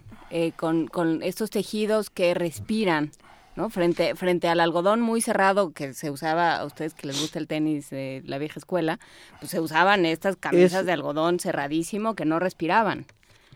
Pero el problema no venía tanto por el, por el tenis o por el fútbol o algo así, Ujú. sino por la natación. También. Porque como usaban uniformes eh, de algodón, obviamente al entrar a la alberca inmediatamente absorbía y aumentaba el peso. Pesaba mucho. Y entonces eh, se tuvieron que empezar a desarrollar telas que fueran, primero, que no absorbieran el agua y luego que la repelan, porque si repelen el agua le permiten mayor velocidad. Al grado de que recordarán ustedes que estos uniformes con, con eh, hechos de neopreno y con, con textura de piel de tiburón fueron prohibidos porque son muy caros, pero dan una facilidad para nadar impresionante. O sea, Porque se hay menos pueden bajar. fricción, además. Sí, se Sí. pueden, se pueden eh, eh, ganar dos hasta tres segundos en una, en una nadada, ¿no? Que, es este, en, en el caso del deporte es eh, fenomenal.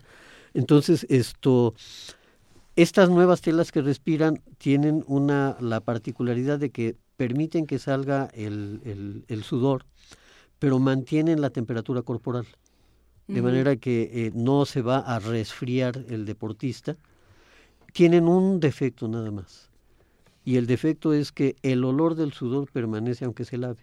Y- Entonces, este, la Ay, playera, la playera huele a sudor. Entonces, cuando alguien, este, después de un partido intercambian, Camisetas, intercambian no. camisetas, están en intercambio, este, sudores, ¿no? Para siempre. Y la bronca Para es, siempre. la bronca es para la señora que tiene que lavar, ¿no? O sea, hay veces que las tiene que lavar cuatro o cinco veces, pero fuera de eso, esto es una, una enorme ayuda que nuevamente presenta el problema de que como no se nota este, la cantidad de sudor que se ha eh, evaporado, eh, no les da por rehidratarse. Claro, porque se, porque se evapora todo el Sí. sudor y no se, no, no, no- No se A siente. ver, nos escribe Diogenito. a ver. Ahora sí, salúdenme al maestro Benjamín. Si le dicen que de parte de Edgar, y luego dice, seguro no se acuerda, del compañero gusano. ¡Ay! Gusanito, ¿cómo estás allá en Un momento Cuernavaca? de. Un momento prustiano. Es Un es un, es un exalumno con el que vivimos cosas muy interesantes, hasta una explosión en el laboratorio. Eso, Bu- no bueno, debe de ser la seguridad ante venir. todo, Sí, muchachos. claro. La ciencia tiene que experimentar. Y, y Gus Álvar, perdón, nos dice algo, algo interesante. Dice que no hemos hablado del box. Es cierto, no hemos hablado del box. ¿Qué pasa con el box y la ciencia? El box y la ciencia, bueno, el, el, Yo creo que en esta cuestión de, de- del box y de los combates cuerpo a cuerpo, vamos para atrás. Sí. Porque, porque ok, en el, en el box amateur usamos eh, la protección eh, craneal, esto, pero en el, en el, en el box profesional no. Ahí, bueno, sigue habiendo el desarrollo muscular a base de a base de ejercicio, de pesas, de una buena alimentación, pero ahora llegamos a estas salvajadas de, de este de, del UFC. UFC, Ah. en donde es este golpense hasta que uno de los dos se muera. Y entonces a mí me parece que eso es que eso es este absurdo. En el caso en el caso del box, eh, los estudios biomecánicos le permiten a un boxeador desarrollar una pequeña velocidad mayor al tirar un jab o al tirar un gancho, este, simplemente indicándole hasta dónde debe levantar, por ejemplo, o bajar el hombro. El, eh, si bajo demasiado el hombro para tirar un gancho, a lo mejor estoy descubriendo parte de la cara. Ok, ok.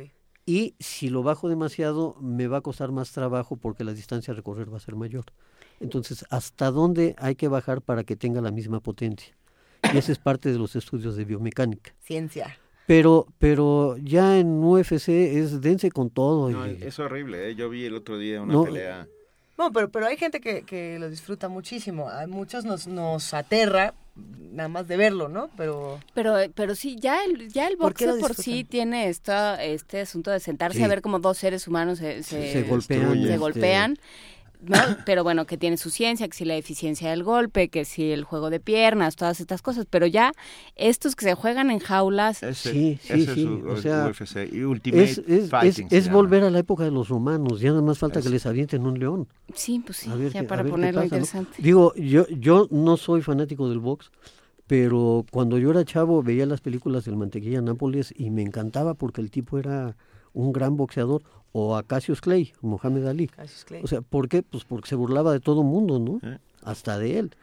Pero, pero esto de UFC a mí, a mí Es una verdaderamente se me barbaridad. hace una salvajada. Ah, recor- Perdón, es que recordé a Ultiminio Ramos.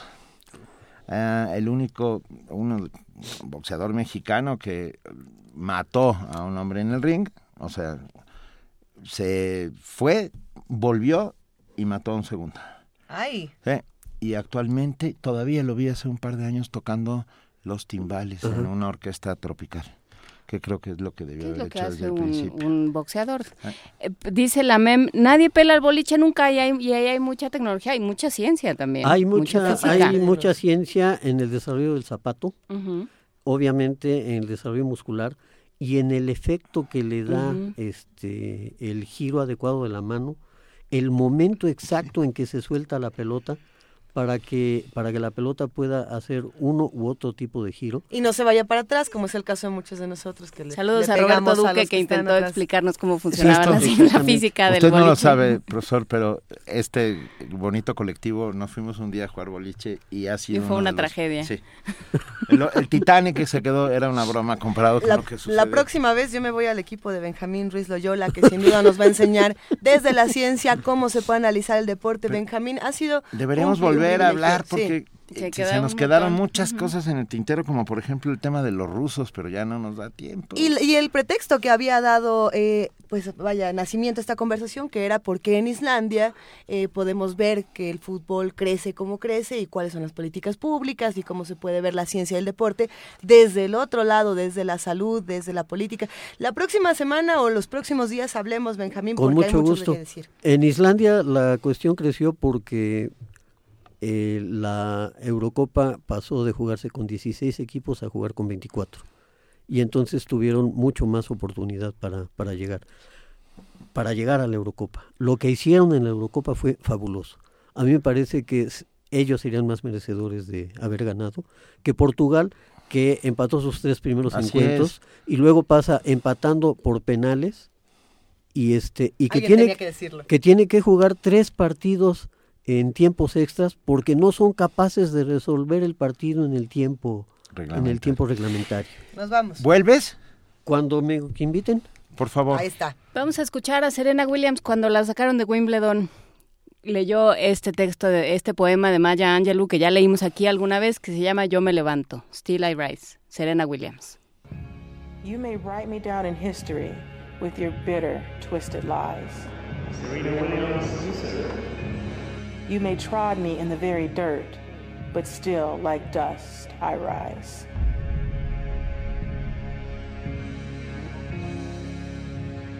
Just like moons and like suns, with the certainty of tides. Just like hope springing high, still I rise. Did you want to see me broken, bowed head and lowered eyes, shoulders falling down like teardrops, weaned by my soulful cries? Out of the huts of history's shame I rise. Up from a past that's rooted in pain I rise.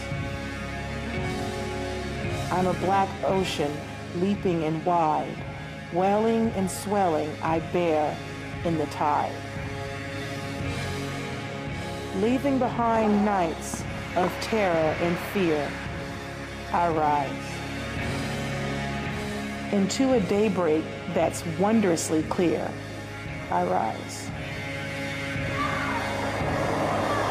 Bringing the gifts that my ancestors gave, I am the dream and the hope of a slave.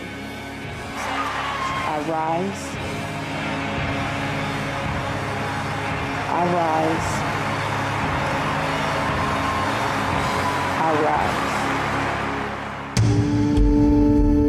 Primer movimiento. Donde todos rugen, el puma ronronea.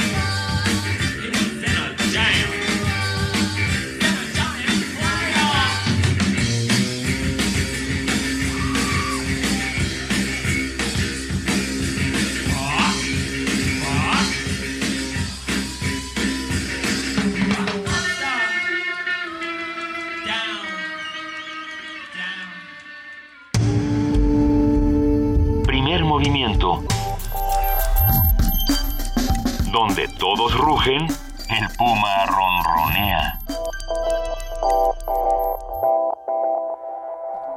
que acabamos de escuchar y que nos, nos llena de alegría, Benito muere de alegría igual que Juan Inés. que estábamos discutiendo que si los B-52s eran, eran aviones o avión, submarinos. es un avión. Y yo decía, caray, por- con el trabajo que les costó hundirlo. En fin. Uh, ok, Es los un avión. B-52s es esta banda de Estados Unidos eh, que, ha que cambió en su momento eh, toda la música post-punk, todo el post-rock, todos estos géneros extraños. Posí. ¿recuerdan? Posí, los posís. Eh, y bueno, ah, no, yo, yo recuerdo muchísimo a los B-52s pensando en los inicios del New Wave o pensando en lo que estaba pasando en la escena norteamericana eh, de rock y cómo llegan estos personajes a decir, se vale pasársela bien, se vale vestirse como uno quiera, se vale gritar, se vale Bailar. cantar, se vale ser estrafalario, excéntrico y no hay ningún problema. ¿No? Y también de eso se trata el primer movimiento, Sí, de- fíjate, de, que no hay ningún problema con el Roma Feria dice, nos faltó algún deporte que desarrolle el corazón. Para eso tenemos, para eso tenemos poesía necesaria. Eh, por cierto, poesía necesaria, dice arroba Alicia, eh, pregunta por la traducción de este este poema de Maya Angelou que lee Serena Williams. ¿Lo leíste tú, Juana Inés? Yo lo leí, Yo me levanto, se llama, de, de Maya Angelou. Es una maravilla ese poema. una maravilla. Una verdadera maravilla. Pero bueno, ya tenemos, tenemos grabada, porque hay, hay vacación en la UNAM, pero Pero la UNAM no Pero descansa. La UNAM no descansa, nos queda muy claro. Y tenemos a Mireya Imas, la directora del Programa Universitario de Estrategias para la Sustentabilidad, que nos va a hablar sobre manglares. Adelante. Buenos días, Luisa, Juana Inés, Benito, todas y todos en cabina y a quienes, por supuesto, nos hacen el favor de escucharnos. Hoy vamos a charlar sobre manglares, manglares de desierto y cómo son estos un regalo para el planeta. La comunidad de radioescuchas de primer movimiento está, desde luego, familiarizada con el caso del manglar Tajamar, ya que platicamos del mismo en este espacio, y que ha sido uno de los conflictos ambientales que más ámpula levantaron en los últimos meses. Una buena noticia, de las cuales andamos siempre urgidos, es que en febrero el juzgado segundo de distrito concedió la suspensión definitiva a las obras para que no continuaran los trabajos de desmonte, relleno ni construcción en el predio en Tajamar. La mala noticia es que en junio pasado la Procuraduría Federal de Protección al Ambiente declaró que el desmonte de enero fue legal. Nos, nos duró poco el gusto, pero esa batalla se sigue dando.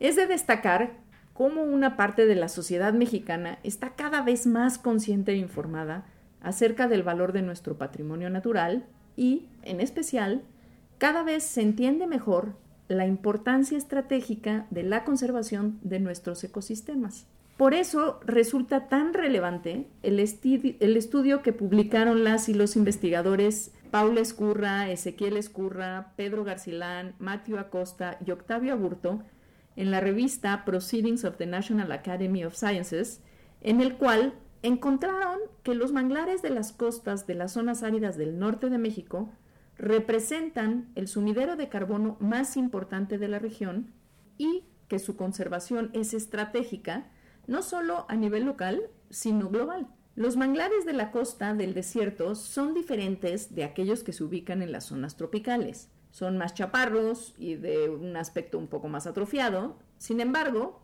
el estudio encontró que dichos manglares, a lo largo de las costas del desierto de Baja California, han acumulado grandes cantidades de carbono en sus sedimentos, a menudo en concentraciones superiores al que se almacena en los exuberantes manglares y selvas del trópico. Esta vegetación, que solamente representa el 1% de la superficie terrestre de esta región, almacena el 28% del carbono de la zona. Y ello se debe a que los manglares del desierto de Baja California han compensado el aumento del nivel del mar durante los últimos dos milenios en un proceso gradual en el cual se depositan poco a poco capas de sedimento orgánico en periodos relativamente largos de tiempo. Debajo del mangle, los investigadores descubrieron una gruesa capa de turba acumulada durante alrededor de 2000 años, esto es material orgánico con alto contenido de nitrógeno y carbono, el cual permite a estos bosques de mangle conservar la humedad. La turba actúa como una esponja que almacena carbono atmosférico y proporciona, además, un registro de la historia de la elevación del nivel del mar en la región. Este estudio de Paula Escurra y colaboradores describe las adaptaciones del mangle a las condiciones climáticas y a la elevación del mar durante cientos de años, por lo que proporciona información de primera mano para entender la relación entre la historia natural de un lugar y la capacidad de almacenamiento de los sistemas de los ecosistemas de manglar en ese lugar, lo que ciertamente será muy útil en la construcción de escenarios de cambio climático y sus consecuencias en el nivel del mar.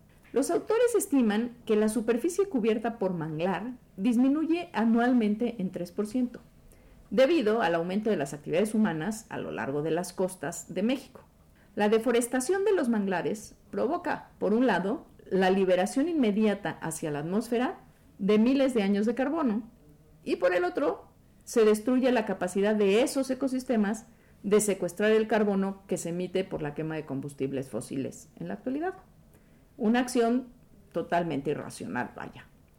En entrevista para el portal del Scripps Institution of Oceanography, el doctor Ezequiel Escurra señaló que el estudio ayuda a cuantificar mejor el valor de los ecosistemas de manglar y evidencia la urgencia de proteger a los manglares y de revalorar los servicios ambientales que nos brindan los recursos de acceso común. Esperamos que las autoridades encargadas de proteger este patrimonio común dejen de escuchar el falso canto de las sirenas y comiencen a escuchar, en cambio, los resultados de las investigaciones científicas que con rigor metodológico y ético nos muestran que, como dice el dicho, más vale prevenir que lamentar. Es decir, es muchísimo mejor conservar que remediar. Y bueno, esta es nuestra colaboración del día de hoy. Un abrazo a todas y a todos. Primer movimiento. La vida en otro sentido.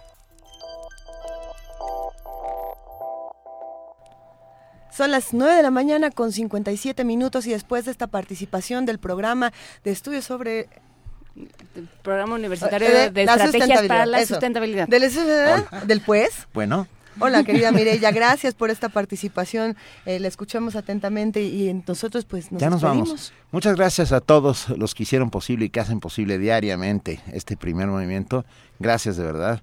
Un esfuerzo de equipo de Radio UNAM que es un privilegio, sin lugar a dudas.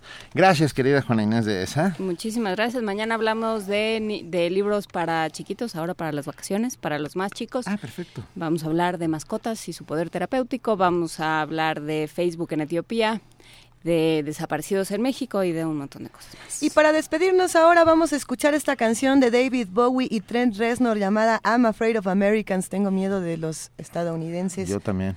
Yo también. Y bueno, pues con eso nos despedimos. Esperemos que hayan disfrutado esta transmisión.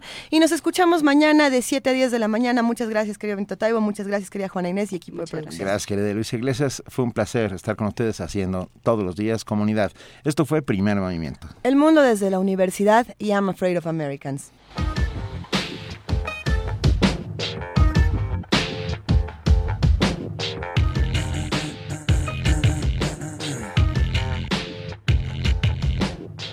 Journeys in America, no tricks at the wheel.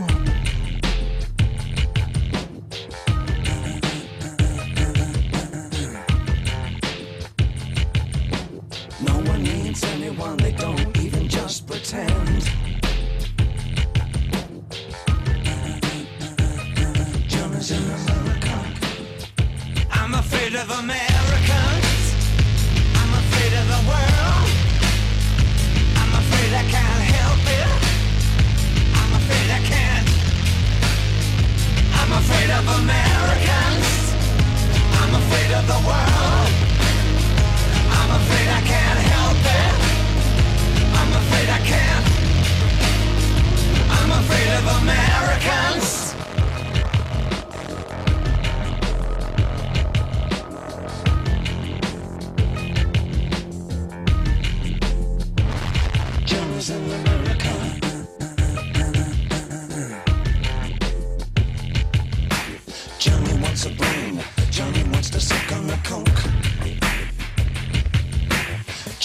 A.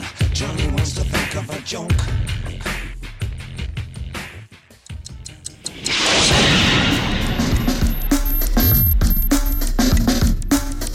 Radio UNAM presentó Primer Movimiento. El mundo desde la universidad.